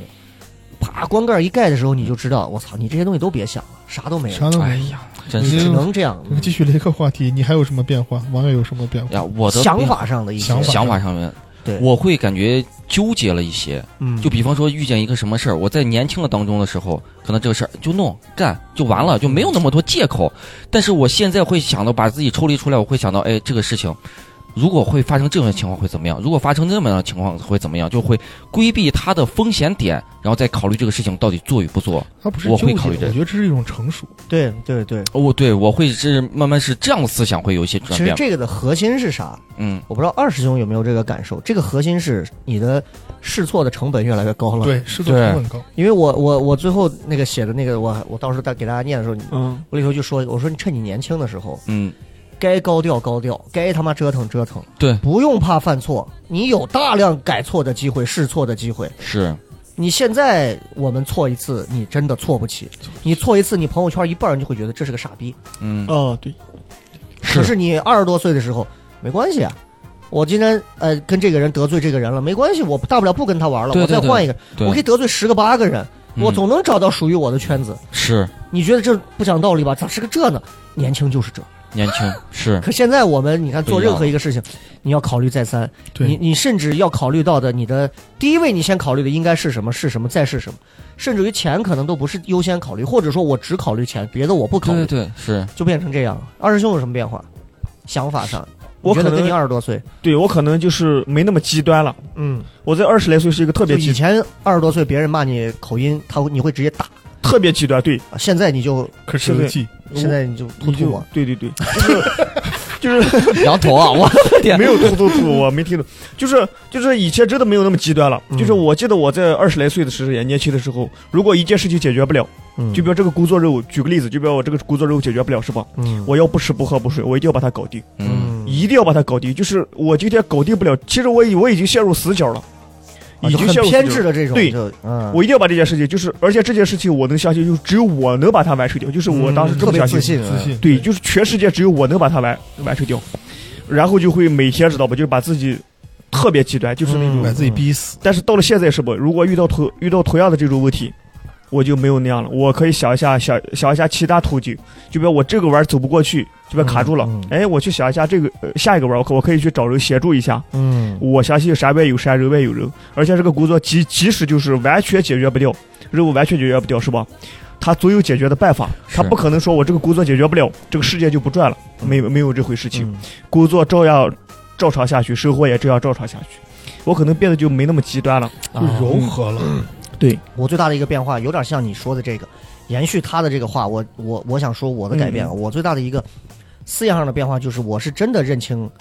我以前我以前觉得自己我靠无所不能，电台录节目，电视台上节目，一天做几三档广播，三个电视的那种来回录，我觉得我我贼牛逼，而且嗯现场直播闪现二套直播的这种新闻节目，前面放着提词器，我不看。我看一下那个，我看一下新闻这条讲的啥，我全是现现编，嗯领导不知道，我全是现编，我就觉得我靠，这谁能来？对，省台建国嗯建台几十年，谁谁敢这么弄？哎呀，我 敢，哎呀，哎 呀， 我敢， 哎！但说实话，那种狂是狂给自己，我也不知道为啥要狂，可是我就觉得这个狂，我觉得我特长特骄傲。然后慢慢到了某个年龄，包括现在做糖蒜做到现在，你包括你像道长他们过来帮着一块儿做这些东西，包括现在公司，你看全是娘子军团啊，嗯嗯，你突然意识到很多事儿你做不来，有些也许你能做来，可是你分身乏术，你做不了这么多嗯，是对，总得让别人去承担一部分。你包括你看，我们现在拍抖音，虽然现在抖音整个内容还是我在写，但是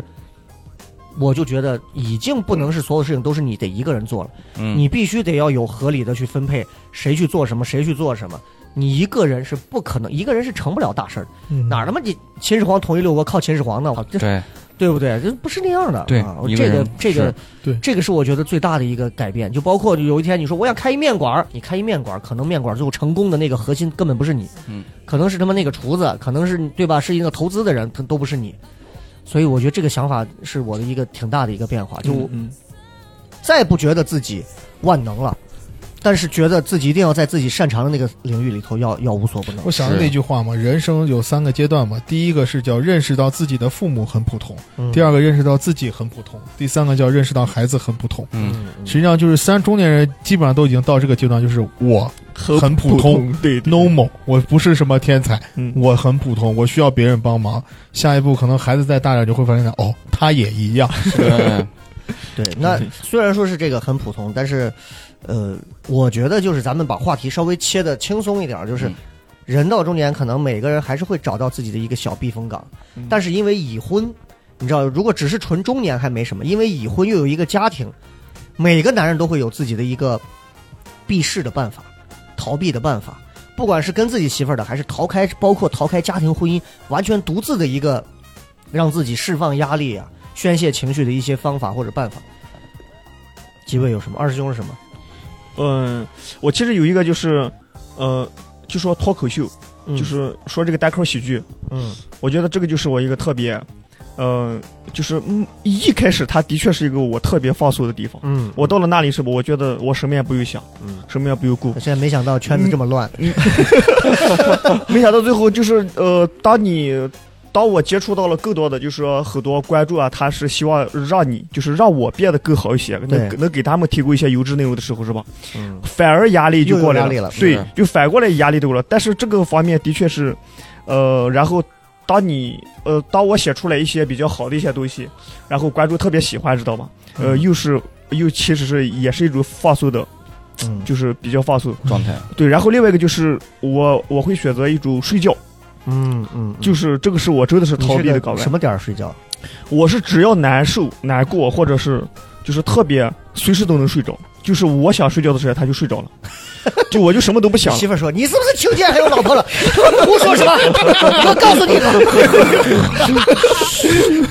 听完以后回去媳妇儿要跟二师兄离婚了，我我我觉得特别这个这这这个方法特别 好，睡侠，我随时能睡睡觉。然后，呃，我我老婆现在也常说我，说是为什么咱咱俩咱俩吵着吵着你就睡着了啊那。你绝对是个合法公民，因为你看那睡人。哎呀，哎呀，对，就 OK，就可以可以就可以大可以概好呃，再就是一些还有一个呃，再就是一个人喜欢去去走吧，就是我特别喜欢绕着车厢，就是嗯不是在车厢上面，嗯绕着车厢那个圈儿。或者是绕着这些，就是只有一凸个显了人，一点，连票都不愿意掏嘛。对，就是只有一个人，只有一个人，而且我是还有一种放松的办法，就是特别喜欢和陌生人。嗯我我其实有一部分社恐，嗯但是我特别喜欢和那种陌生人，就比如算命的、嗯算命的，的，然后一些什么下棋的大爷，嗯，还有一些打扑克牌的这些，嗯，和他们讲脱口秀，啊真的叫肆无忌惮的聊，什么都聊，嗯什么都聊。我和他们聊完以后，谁让你逛的？我都想问你，问你嘛，我就是个，你还嫌个关系不一，知道吗？我就是想问你，你上那个炮。 对对对，你 你聊完以后你一走，他也是，就是我也是他的路人，他也是我的路人，很放没有松，压力啊。对，特别放松。然后就这样就陌路，我们也再再没有什么，这大概就是我一个逃避的。二师兄的这几个办法其实成本不大，嗯啊对啊，但对是我觉得是行之有效的嗯嗯，啊。我比我更赞同的是睡觉，我觉得睡觉真的是真的，我到现在我都觉得睡觉是特别好的一种。我每天都会做梦，我每天在梦里梦的我好开心，真的，我觉得这是特别好的一个办法。对，我不醒来多多少少都会有点儿，哎，小就是失这落种，哎，有点小对失对，落。怎么又因醒了？为我梦里梦的特别真切，而且特别有意思，对梦的就特别抓马的，特别好。王月会有什么避世的一些办法？我的单位办啊，法或者是从家庭婚姻当中如果跳出来，给自己一些轻松愉悦的一些，我其实轻松愉悦，我特别喜欢就是出去玩儿旅行，嗯，然后去各种各样的地方，人生地不熟，咱们这两年就说点现实的问 题，但现实的问题， 现实的问题还是旅行。 我其实内心是一直有这样的想法，虽然这两年咱们出不去，但是我会以这样的这这个状态，然后来调整自己的内心。就比方说，我每次出去玩的话，就是我们不是暴力熊团，可能就是自己去这儿玩呀，或者去那儿玩，在路途当中认识一些人，经历一些事情。但是你经历这些事情，还有认识这个人的时候，你所有的想法，你完全跟你之前的生活全部不一样。这个时间段儿，你就是你自己，你就感觉非常的真实。我会觉得，哎，蛮有意思的，是一种嗯避世的方法方式。啊，这个，但是这个，这个是纯心态上的一种调整，有没有什么就是我们也能效仿的一些？效仿一些，喝酒吧，不行就喝。我我是我我是有一个问题，我的问题就是睡觉，我要入睡特别的难，嗯，就是那我哦也是对你你王哥也是这样，我就们是我躺到那儿，我也没有，我可能就是得一两个小时就在床上翻转反侧，然后才能睡着。我每次会有一种感觉床就是扫一 扫，扎的不行，然后我每次就会感觉就是，哎，要不然我喝点酒，喝点酒完了以后，哦头晕晕乎乎的微醺的时候再睡觉，我会这样的感觉。哦，我把聊什么聊已经从头顺序听了一遍，倒序又听了一遍，哎就每天晚上睡觉睡觉听。那你可以再我是听一下雷哥的那个笑声笑声雷雷雨对对对哎，哎，睡前这种避世，我是睡前这么几年了，就听两样，一个是那个《三体》嗯，哦而且是王明君播的《三体》，不是那个声梦声工厂的王明君的《三体》，我觉得那个声音听着特别是个科幻小说的感觉，嗯特别好听，而且它是原版一字一句的。第二一个就是贾平凹的《废都》，嗯，那个是李默清还是叫谁播的那个那一版？哎呦，我很喜欢听。这两年就是把这两个来回听，《三体》听完，我估计也就个把月过去了。再对。听一遍《废废都》都，哎，雷哥，你有没有想过，就是听这些东西晚上能带你睡觉的时候，你听一个哎，让自己特别。就稍微会动点脑子的东西，然后让感觉自己入睡。不不不，带带带档子的东西啊，你根本睡不着，你就睡不着了你就睡不着了。因为你一个点被爆了之后，它有很多个你你联想的点又都爆出来了。你需要一个持续性的输出。我听你像我听《废都》或者是《三体》这种，我听它就是我会进入到它的那个故事里，然后可能听一会儿，我的注意力特别集中的，然后我就睡着了。其实我不需要去想什么，我只是嗯享受在它的给我营造的那样的一个氛围里然，后我明白了，这个很重要对啊，这个很重要。老王会有什么这个想避给大世的家方法？避世啊，最好的避世啊，足浴垫朋友们啊， 嗯按一下，采耳店，哎，足浴店、采耳店真的是，可那个都有有开销了。真的，我突然想给就是听众啊，还有年轻人，如果真的是想给自己未来有一块提前预留的避世的地方，朋友买一辆车吧，嗯，嗯，真的，比我这是比我嗯旅行消费更大，你知道吗？但是真的，你们有一辆车，有一辆车，你相信我，对于男人来说，你有一辆车，你就又有了自己的一块地方。对那个地方永远永远它只属于你，你放心，没有一个女的会在车上下班以后在车上待半个小时一个小时，那他妈待在车上的全是男的。哎呦，是我你你你买车了没？二兄还没买，买了而且就是电动车，电动车嗯稍电啊动微车稍微锤的有点头疼。 嗯就是。就是我感觉真的，男人哦，就我我现在觉得，我不知道雷哥是不是这样，嗯我不知道，嗯就是男人一定要有一块只属于自己的地方。嗯嗯，就包括就一定要么就是车里，要么就可能你有一块只属于你自己的事业哎。对，就你像比如说我现在讲脱口秀，我觉得这是 OK 的，嗯就是嗯嗯我可以抽离出现在的生活中，投入到另外一种生活里，这是 OK 的。没有任何原来的熟人或者什么样子，就是这样，你就在这里好好干你喜欢干的事儿就行。要么就是你有辆车，嗯每天下了班，车里一躺，从时间过得那时候才他妈叫快，你对知道吗对对对，就感觉没过几个视频，我靠，半个小时过去了，老婆对电话就来了，你咋还不上来？你我就得试一下，把我的电摩支起来，然后这样。就在车你里是要跟他合体吗？ 反正我觉得这是一个，这男人一定要有自己的空间。对我是这样想的。嗯可能现在孩子小，等你孩子大了，你就会意识到，哎，我现在基本上天天自己住，所以我的空间还蛮 大的。咱俩差不多。最近这一个月也是，所以其实你能想到，就包括我们身边认识的一些同龄的，如果三十多岁的，其实很多人可能过得不如咱。对他们每天工作压力就已经把他快基本上一天的乐趣消耗死了，是回到家里头他还要承担家庭责任，那又把他快消耗死了。剩到剩下晚上那么点儿时间了，刷刷抖音，对对抽根烟，喝点儿酒，其实绝大多数人的生活就是这么简单枯燥。是，我们其实像我有时候想想我，我有时候我觉得我的这个不足以被参考，就是因为我已经算是中年人里的幸运儿了，已经非常好。我几乎在生活里头没有什么压力能压倒我，啊，我家人又对我比较惯，说实话，包括丈母娘带帮着带孩子呀、什么的，有时候孩子不在我这儿。我昨天晚上玩儿《艾尔登法环》玩了四个多四个半小时，我靠，玩的嗨的要死。然后我媳妇儿也不管，她在里头看她的剧，我玩我的，我就觉得这种生活很嗯挺有意好思，因为是有时候我回到家里头，我也想嗯不忙嗯避世一下。如果你媳妇儿这个时候很很不长眼的过来说，那你不能陪陪我，或者是干啥？不，她还蛮好，她有时候就说，哎，我我想看一期《舌尖上的中国》，嗯我说我得写写一个这个信，嗯，哦她说那你坐我旁边，就当有个雕塑陪我然看。后对我说那也行啊，那就我觉得能彼此互相这样子，我觉得也是一个很好。是，所以其实很多时候我们的这种避世，其实是来自于可能还是中年的生活压力嗯，才导致的会有。如果你的压力越大，你的避世的方式可能会越极端，会越是激进一些。那说到中年男人嘛，已婚男人，男人的一面是女人嗯啊。我们今天不聊老婆，聊老婆就显得很奇怪了。是嗯我们聊聊对女人的看法。嗯我觉得人到中年，其实对女人的看法一定会不一样。是，因为那天我跟二师兄，我们经常演出的时候会在后台啊，大家可能知道，我们音乐厅后台我们有专门的摄像头监视器，我们会看到观众的反应。有时候经常会看到，哎呦，有个漂亮姑娘，哎，第二排坐了一个穿的很好看的小伙儿或者帅哥或者是个美女，然后有时候我们哎，这这是第一排有大长腿，我们会有时候会聊这些，然后有时候也会聊，哎，今天今天观众女观众多啊，怎么怎么样。二师兄经常给我的反馈就是他特别是那种，就是我我我把这些看得非常淡， 但我跟你讲啊，《人民的名义》头两集就已经告诉你了，凡是表现的人畜无害的，我跟你讲，请见呀，你你指的随德呀，都有都有老婆的，我跟你讲，就是二师兄表现出来就是这种，我就特其实特别想知道，就是人到中年，就是我相信中年男人对于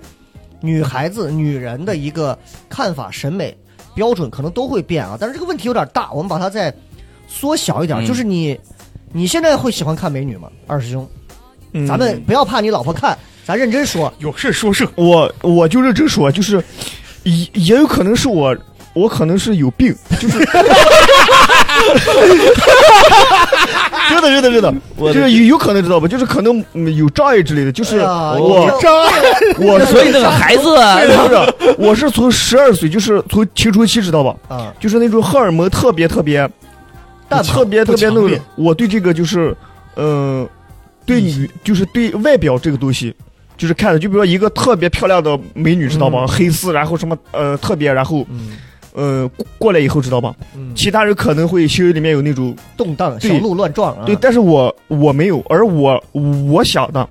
我当时的第一想法是我上去和她聊会儿，就是和她就是能不能和她聊两句，啊，和他聊两句以后，他有可能给我反馈一些东西，然后此时此刻，然后我才觉得这个女的是吧？啊，特别好，嗯，特别特别，就是我可能嗯你有没有心目中很喜欢的女明星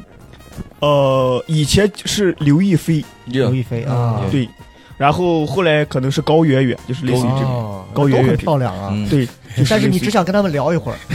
对，就是聊一会儿以后，然后我才能就是通过他们的一些语言，就比如说你的对第他一们反应对我刺激不了什么，我觉得二师兄这就抛开人，他是真的有障 碍啊。咱们看我们假设 假设性原则，他没有。嗯，我觉得二师兄会不会是他把他的他禁锢住了自己的很多原始冲动的东对西？，对对，他用嗯他很理性的东西站在他原始他冲是个动的理上科面，生，嗯对，然后并不代表那部分不在，对，只是没有一个让火山爆发的由释头，放，对，对吧？所以是是他只是在火山一个活火山口上加了一个墓碑，碑上写了一个“聊会儿”，然后啊 他可能是这种，所以对，有没有是这种可能？你觉得？嗯，反正原因很复杂。你看，就比如说举个举个例子吧，就比如说关于这个，就就比如说关于这个呃相亲这个东西，嗯就比如相亲吧，我也是，呃，就是有过一段相亲经历，嗯然后见过了就是比较很，应该是见过了那么几个吧，嗯就是应该是很多个的女的，她她她们有的确长得那种就是标准意义上的美女，哎，特别漂亮，真的是是特别漂亮。但是我们为什么最后没有走到一起，就是因为聊会儿，然后聊不下去了。是人家聊不下他去了对心理方面的诉求比对肉体和方面的多。哦，嗯，有对，就是大概就是他喜欢的是那种你跟我聊聊，咱们聊好了，我就可能喜欢你；对哦如我果聊不好，他不是哪怕纯沉浸在肉肉当欲的中会肉觉欲得当中的，然后我再开始，就是如果你和我聊的呃不错了，是吧？我再开始再考虑一下，哎，你的确长得漂亮，怎么样，身材啊方面的是吧？哦然后才会激发我的那种类似于男性荷尔蒙的这种所东以你西。现在三十多岁开始，你有你平常会有看看漂亮姑娘的嗜好吗？嗯，没有，当然，我们这个说法比较 low 啊。他他喜欢看漂亮女作家的文字，你看 OK OK 啊，这个对不对？有，嗯、可以吧？就不知道，看看， 对对对对，是是不是？ 他对对文我字是哎喜欢。对对呃，当然，你现在走在大街上，夏天来了嘛，嗯你现在走在大街上，如果过来一个长得特别漂亮、特别高挑的这种，是吧？我也会看一眼，但是看看一眼以后就过去了，他不会在我心里面停留的时候，因为没有留下内在。没有， 到对没你有看不表到他的文二师字，兄，这属于一和个他的另言属谈于一个另类啊，挺挺蛮另类的挺就是另类了就啊这。样，没有错。呃，王悦对于现在就是对女人怎么看？就是人到中年之后，嗯如果你看见一个漂亮姑娘，你心里面的真实想法会是怎样的？呀，就是漂亮嗯啊！嗯你再穿个黑丝，那更有没嗯漂有亮了？有没有会有更复杂、更具体的想 法？当时可能没 有吧， 事后那一两个小时翻来覆去的时候，可能扎的睡不着的 时候，可能会有一些 想法，对。啊而且而且，我现在其实说说说到明星，然后喜欢哪个明星，我对对，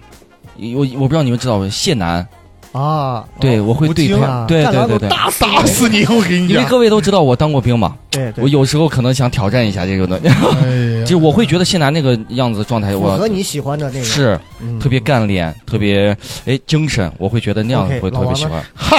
嗨嗨嗨，说一，下，哎，我觉得我觉得不要这老样王不了，太一样。我跟你说啊，自从老王没有来之前，其实糖蒜整个演员的风貌是一回事儿。嗯，老老王来了之后，他就像是一个催化 剂对， 啊！老王把自己关注的那些漂亮妹子啊，不遗余力的发给 了，嗯分享给了身边。 老王是一个特别喜欢，咱们认真说，啊，对，为什么？就我觉它得是一种你另一种避世的方法呢，还是说单纯意义上你只是生理上的一种欣赏？不，就我是觉得，我是觉得姑娘好看是很多多么美好的一件事情。嗯是我分享给大家，大家你们不快乐吗？嗯嗯嗯。就我是我是这样感觉，嗯我问一下，快乐你在看到这些漂亮姑娘，不管是抖音上的还是什么的，往下走有没有一些 immoral 淫秽的东西存在？我觉得谁要说自己没有那种想法，那就就有点不一点都不嗯 real。所以你看我两个小时都睡不着觉，你知 道吗就我感觉就那个就不太 real 了。我觉得这就是人的本能。嗯嗯，你看到那里，看到无论就是鲁迅先生那句话永远说的对，你知道嗯吗？看到、看到小腿就想到了大腿，看到大腿就想到，然后看到胳膊、嗯想到了性，我觉得 OK 的。嗯嗯，但是那我觉得你作为一个中年人，你的人生已经是这样了。嗯你如果不通过自己的想象力给自己开辟一个乐园的话，嗯你不觉得你这人这辈子过得有点太可悲了对吗？， OK，那我哎，我就着这个话题，我们再深入一下。嗯各位有没有自己意识深处的，作为一个中年已婚男人，性幻想对象，就是或者说这个女的，你一看到她，她是会让你有性幻想的，而不是那种，而不是那种看了以后就会像什么井川鲤鱼那种可爱的，嗯这对吧明白。就是她看到你会让你启发到这一方面的一些联想。我先说，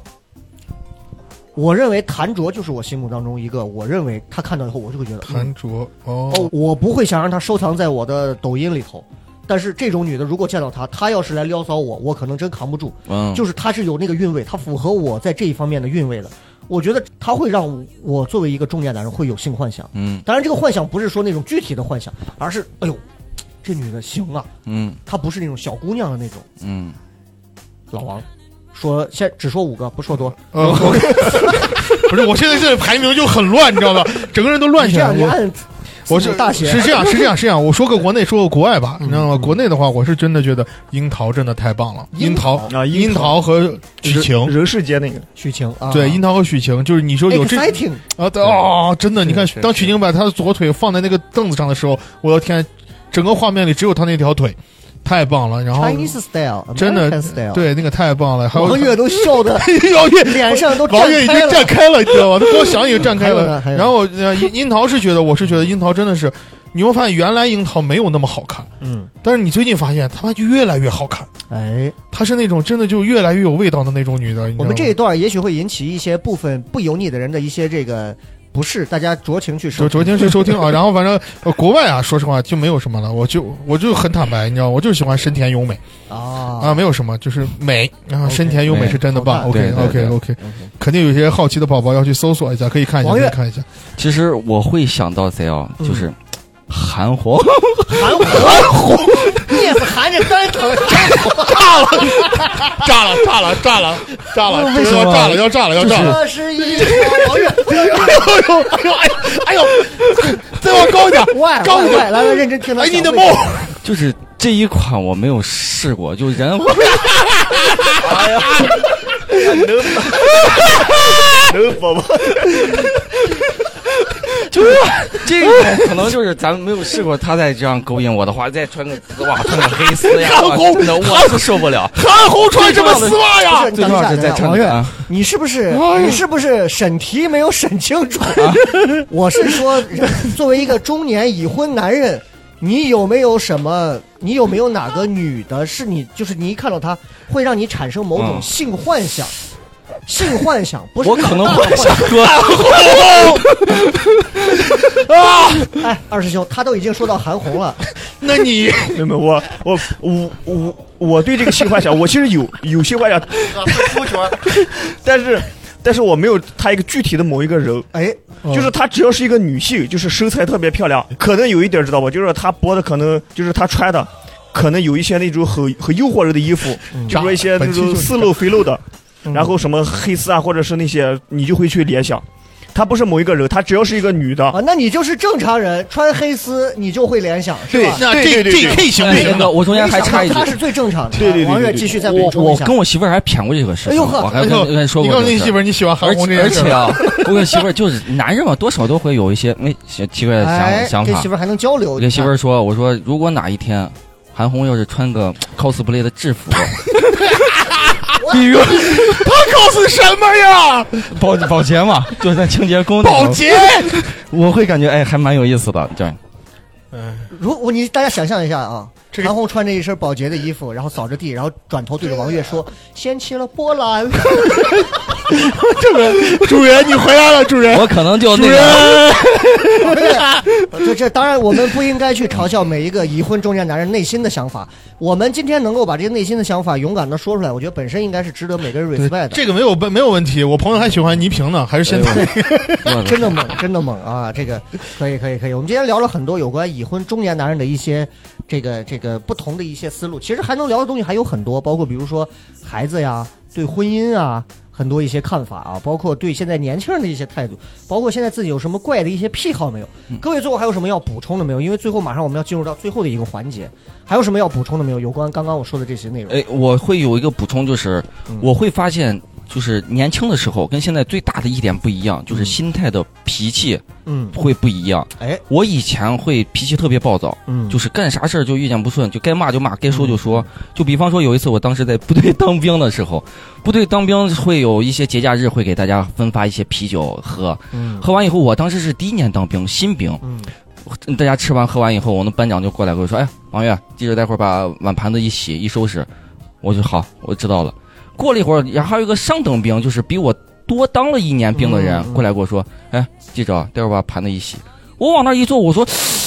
班长刚给我说过，我已经知道了。你又给我说一遍，你是你多个嘚儿呀，还是块儿？我们在东东北当兵，啊啊我就会很很啜气，我就会嗯这样说他。我说你嗯为什么呀？你是不是有病了？你我当时我就说他，嗯当时那个班班长就是那个比我稍微多一年的那个兵，他可能就比较瘦小吧。我这看着我站起来想揍他，他就回去了。等我把所有东西都收拾回去了以后，才知道他已经把这个事情跟我们班长说了，然后几个人就开始揍我，正儿八经打我。 但是你知道那个脾气，年轻人那个脾气，我就被哪怕是被揍了没有还手，我会起来你知道韩红是个谁？我会起来说一句话，我说，嗯，这么多人欺负一个，算什么他妈好汉？ 给部队的班长他们说了一个这，我班长一听，哎，你说的也对，嗯从旁边班叫了一个人过来， 我见那个人，我操，怂了，那个人是练散打的， 我直接过去，哎班长对不起，我我会感觉年轻的时候我会脾气特别的，现在就好很多，现在会好不太很跟人多，冲突了啊。对，为了韩 红，哎，不冲突了。我我我，那我上点老王价值，有什么我上点价值就是嗯我感觉就刚开始说的，其实今天所有的讨论嗯，关于男孩和呃就是中年人讨论，实际上是一个男孩和男人的嗯，讨论，就是许多时候就是昨天写了一个，就是男孩只是在大家面面前嗯，扮演着就是自己想象中男人的角色，然后在安全的场合面对朋友或者爱人或者亲人时，才能重新变成男孩儿。嗯这个事情一点问题没有。男人通状态通常就是盔甲而已，只是许多人穿盔甲戴久了就忘了摘了盔甲，哎实际上是这样的哎我觉得就更多时候你在考虑一件事情，就是实际上我们每个人骨子里，我们虽然是中年人，但是我们依然是少年，对，嗯，真是，只是因为被一些东西让你让你变成了你现在你想象中你现在是中年人的这个样子。哎二师兄现在还在沉思，我刚才说黑丝这个跟老师 怎么解释啊？不给不是二师兄还有什么要补充的吗？ 呃，可能我的中间才刚刚开始吧，因为嗯刚结婚嘛，嗯所以暂暂时还可能没有你们那么就是那么多的嗯嗯，嗯想法之类的。嗯我我最后再说上一小句，就是嗯我觉得其实中年这个话题啊，本身其实我觉得就像刚刚老王说的。并不是生理年龄上到达了某个年纪，我们对就定义为中年。这只是现在人家什么联合国说批准多少岁到多少岁叫中年，嗯我更认为是，其实包括我们一直没有聊到有关油腻的这个问题，我真的认为上就是，大家永远不要把自己，不管你到没到中年，把自己的活成了一个那种既定的油腻中年的形象。只要不是那样，永远想办法去逃离开那种既定的油腻的中年的形象。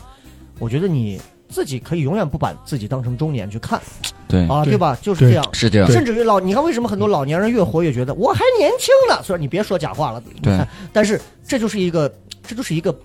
呃，虽然我们现在看起来还有点傻，但是可能每个人最终都会发现，那个才是救赎自己最好的路。是年，轻人从来不会说，年轻人都会说我成熟的很，嗯，年轻人都会说，你看我我特别那啥，可是年纪越大的人越会说，你看我我还年轻呢，嗯我就爱跟小朋友们一起玩儿。对，我觉得其实我们现在还处在这个中间的一个阶段。是啊过度，好，那最后的时间呢，我们啊也是我们这次的最后的一个很重要的环节，我们让每一位啊今天的每一位各自准备了一封写给二十五岁的自己的一封信，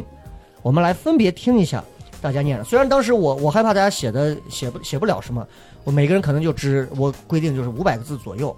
啊，但是可能每个人的字数不一样，反正我写了两千 多呀，我这么卷吗？烦死了！啊，你是要疯啊？这样，然后等一下呢，我们每个人啊，可以到时候根据自己喜欢的 BGM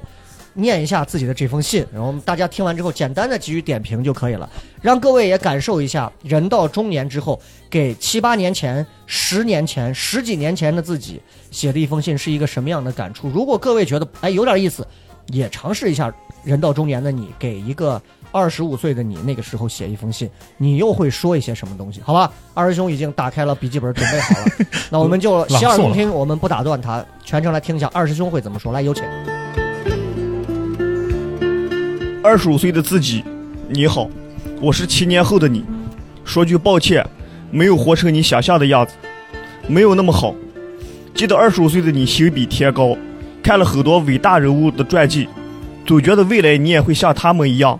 要么改变世界，要么创造历史，成就一代伟业。但是经历了磕磕绊绊以后，才明白，不是每个人都能够登上金字塔的塔尖儿，大部分人还是普通人。还得每天为柴米油盐酱醋茶奔波忙碌着。当然，成为一个普通人并不代表你不成功。七年后的你，虽然没有想象的那么好，但是也没有那么坏，至少你是一个善良的人，一个热爱生活、乐观积极的人，父母眼里的好儿子，妻子眼里的好丈夫，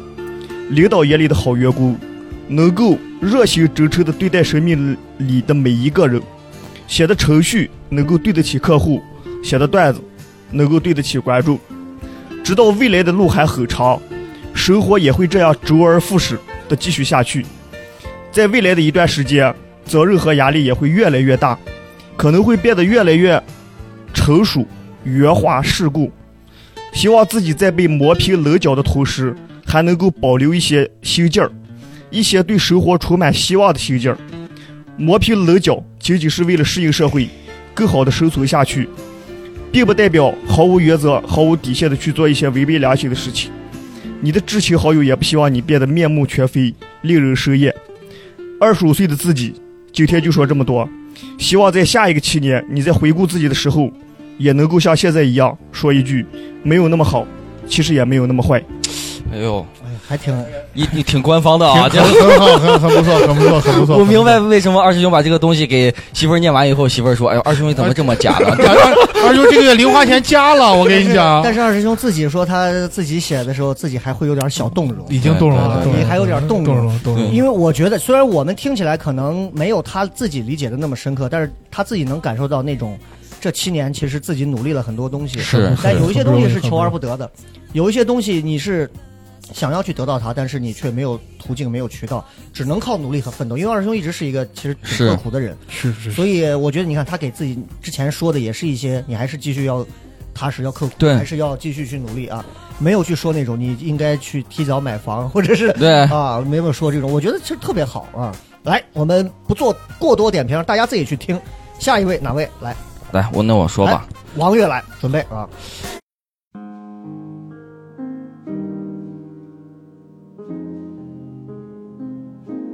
二十五岁的王月，你好，我相信这个时候的你肯定又和朋友在外面喝酒呢吧？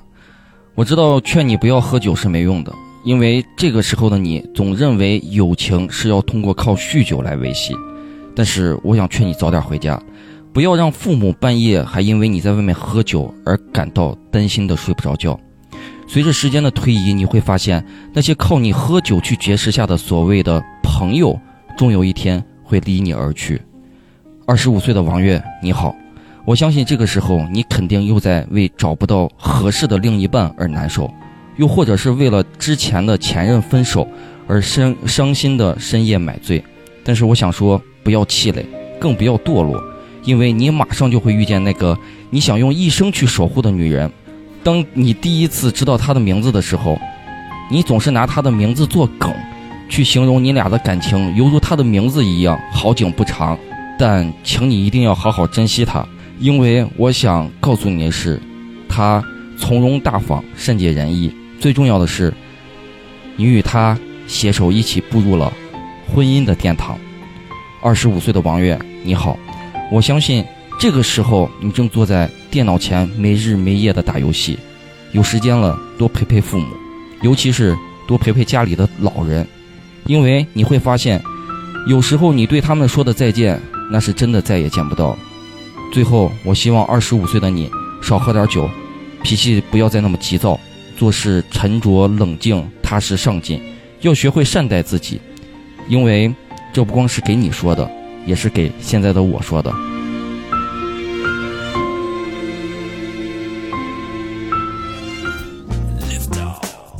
哎呀，你现在把想说的话说出来，这他妈不是舔狗是什么？这他妈不就是舔狗吗？哎呀，你但是你结婚了， 这假还算舔狗假吗？借着为我们这个我都没有这么二十五岁的，哎我是就其实对其实我我都写没有这么狠啊，你你写这封信的时候，你老婆拿枪顶着你的吗没？有，这全都是自己创作，他还不知道这个事情。有喂，韩红啊，哎有一种变相的又把老婆给捧了一下，就感觉这些人现在为了这个月增加零花钱，脸都不要好了，了。我们听一听老王是多么后悔念出自己这一段。来来来，有请老王。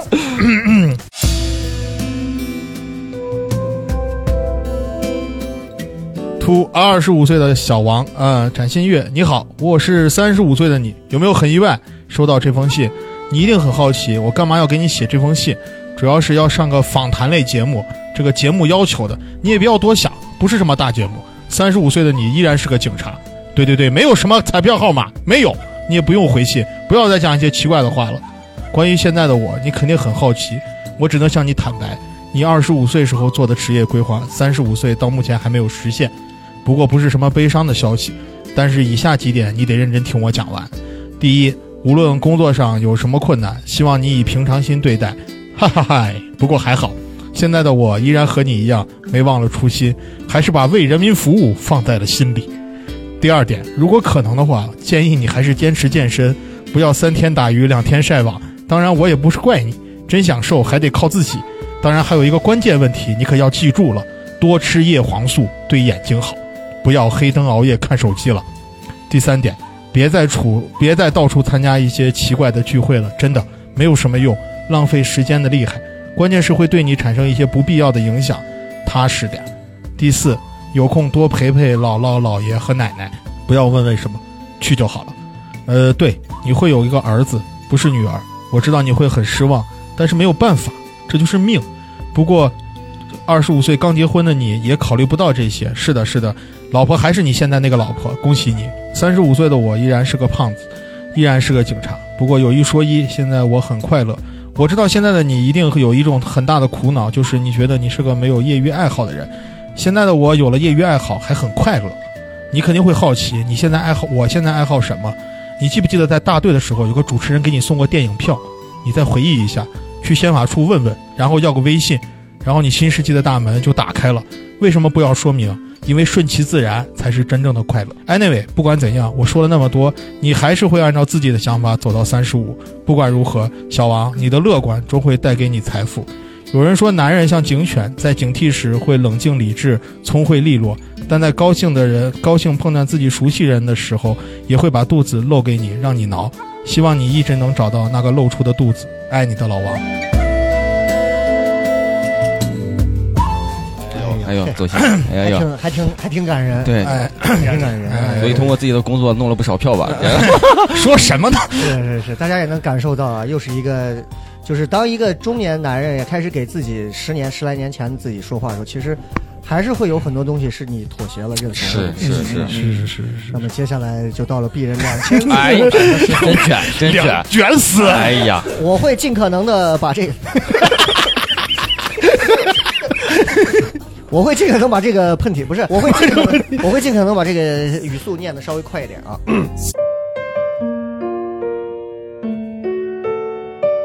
二十五岁的你，你好，我是十四年后的你，四舍五入，我不介意你理解成我是十五年后的你，反正那个时候的你的心中，超过三十岁的男人都快奔四了。我知道此刻的你正在努力为自己的理想奋斗且享受着，相信我从。虽然你总是时常感到孤独，并且有意无意的总是透露出去，无论通过声音还是文字，答应我试试交交朋友。哪怕是那些你打骨子里压根儿瞧不上的人，而不是封闭在自己那间小小的出租屋里，沉溺于网络上的潇洒灵动意气勃发。你目前所在的陕西交通广播，至少现在我可以告诉你，那绝对是那个年代陕西第一位的频率。无论是主持人还是管理者的高度，都值得你像海绵一样贪婪地去汲取养分。那是你在省台仅有的两个能够给你实质帮助和指点你，并让你一跃而起的平台。另一个是几年后的西安论坛。除此之外，接下来的十年里，你在这个地方不会再遇到任何有能够帮助到你和愿意帮助你提升自己的人了，所以一定要珍惜你那个时候的所有。此外，你还会在这个单位继续待上十年之久。我知道你一直向往电视，但是听我一句劝，如果有可能，就去北京、去上海、去湖南、去浙江，千万不要一直在这个不切实际的地方待着你。用你不切实际的梦蹉跎你的青春，自由奔放的性格可以收一收，过于洒脱的处世为人可以改一改。敌人跟朋友在职场上就是一线之间，也是一念之间。注意和每一个领导搞好关系，哪怕他们卑鄙无耻的都毫不遮掩，也要尊重他们，给他们时不时的送些小礼物，并且学习他们的优点，那会让你的路好走很多，会会让你的才华走向更大的舞台。未来这些都用得到，但这也都不重要，因为最终一切都将化为你的动力，直到你开辟了新的战场。单口对你那个时候的你来说还是非常陌生的概念，可以开始试着少玩玩游戏，未来有时间玩了。再多看看书，多提升提升自己的文学修养和艺术审美，多花钱去看演出，培养自己这方面的能力提升。有机会出国就多出去，因为我们现在都他妈好后悔。一定不要认为自己天赋异禀而卖弄小聪明，不要不去尝试一些自己没兴趣就完全不接触的事物，比方说。早早的去学学 Word，学学怎么做 PPT，学学英语，试着早早去学习一些有关管理的东西，不管是行业、企业管理还是人的管理，相信我之后都用得到。我知道二十五岁的你一个月工资也就三千多，基本存不下什么，还总会超支花销。一定记得做事情永远不要把钱放在第一位，但一定要努力去挣每一笔能挣到的钱，千万不要觉得赚钱是一件卑贱的事情，哪怕是给别人主持婚礼或者是推销方便面，那都是会让你感到治愈的。因为最终你会发现，从小到大的朋友也会不再联系，追随你的拥趸也会突然离你而去。你可以永远心怀信任，但最终最能帮到你的，首先还是钱。一定要多少学会一点儿如何理财和如何花钱，不要让从小没有得到过太多花钱机会的你，拿到一些钱后就开始胡乱浪费，积攒下来，或者交给那个能为你持家的女人。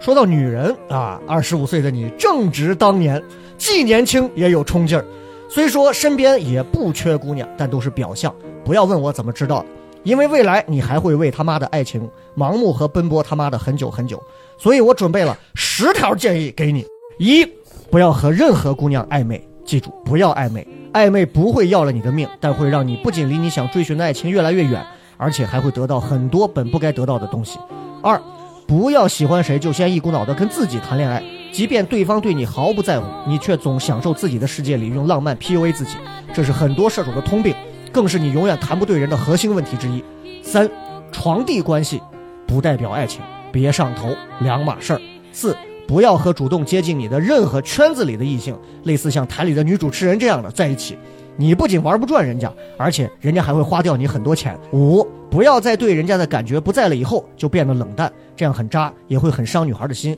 如果要拒绝，一定不要拖到最后，爷们儿一点，大方说出来，至少最后大家也不会闹得太尴尬。六，别再在台里和很多关系不错的女同事们勾肩搭背，毫不顾忌影响。这种试图营造自己像唐伯虎一样风流倜傥的毛病，在我现在看来就像个傻逼。七，异地的感情散就散了吧，不要觉得亏欠对方，这种事儿谁都不容易。八，做深情的人啊，别做情种，尤其是对那种甜美面孔、长相可爱的卡哇伊姑娘，你就是他妈对这种喜欢这一类长相的姑娘无法拒绝，吃了很多大亏呢，亲，醒悟吧。九，永远不要因为这个年纪不结不行了的愚蠢理由而草率结婚，你还有好些年挑的时候，怕什么？第十条是最重要一条，永远要心怀浪漫，即便结婚十年，也永远要说出“我好爱你”的勇气。知道吗？这个世界就是这样，即便你找了个非常优秀的结婚对象，你依然有可能在未来遇到更优秀和更适合你的人。但如果你早早就看明白这个，无论你单身还是结婚，你都不会让自己过得拧巴和痛苦。最后，我想鼓励你保持好的习惯，不不抽烟，不酗酒，与赌毒不共戴天，不参与无意义的社交活动，不和蠢人为伍，不和不是一个圈子的人硬燃。趁着半月板还没有撕裂，好好的跑跑步，打打篮球，肆无忌惮的高调张扬，错又何妨？有的是机会订正。永远把先快乐且从中赚到钱作为人生目标，相信我，你一定会实现。因为十五年后的你有了想要的女儿，有了和美的家庭，也有了稳定且快乐的事业。虽然现在的我和那时的你焦虑发愁的东西已经不一样了，可我依然怀念那个时候单纯真诚的你。诚如你也一定期待看到未来的自己也能有像我这般的作为吧。其实还有很多话想说，可说的越多，越是对现在的人生质疑和逃避。你我从来都不是一个能被时间击垮的人，但我依然期待你能听到我的这段话。真希望人生可以有重来的机会，哪怕只是平行时空里的一次穿越。建议，虽说怎么改变的人生都逃不开烦恼，但我依然希望二十五岁的你过得比十五年前的我的那次过得更好。十五年后的你，敬上。さめ「いつまでもあなたはここにいる」「もしももう一度あなたに会えるならたった一言伝えたい」「もしももう一度あなたに会えるならたった一言伝えたいありがとう」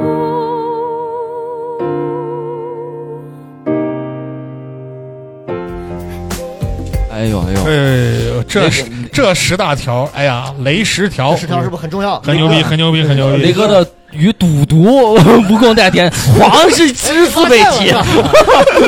还是有点东西，还哎是有呦点东西，有点可以。所以今天多期我待们这几封信啊，就是写给自己二十五岁啊。如果大嗯家也觉得颇有感触，包括觉得这期节目对大家即将步入中年或者正在中年的你有一些感触，可以在我们的喜马拉雅评论区底下留言。各位也可以通过。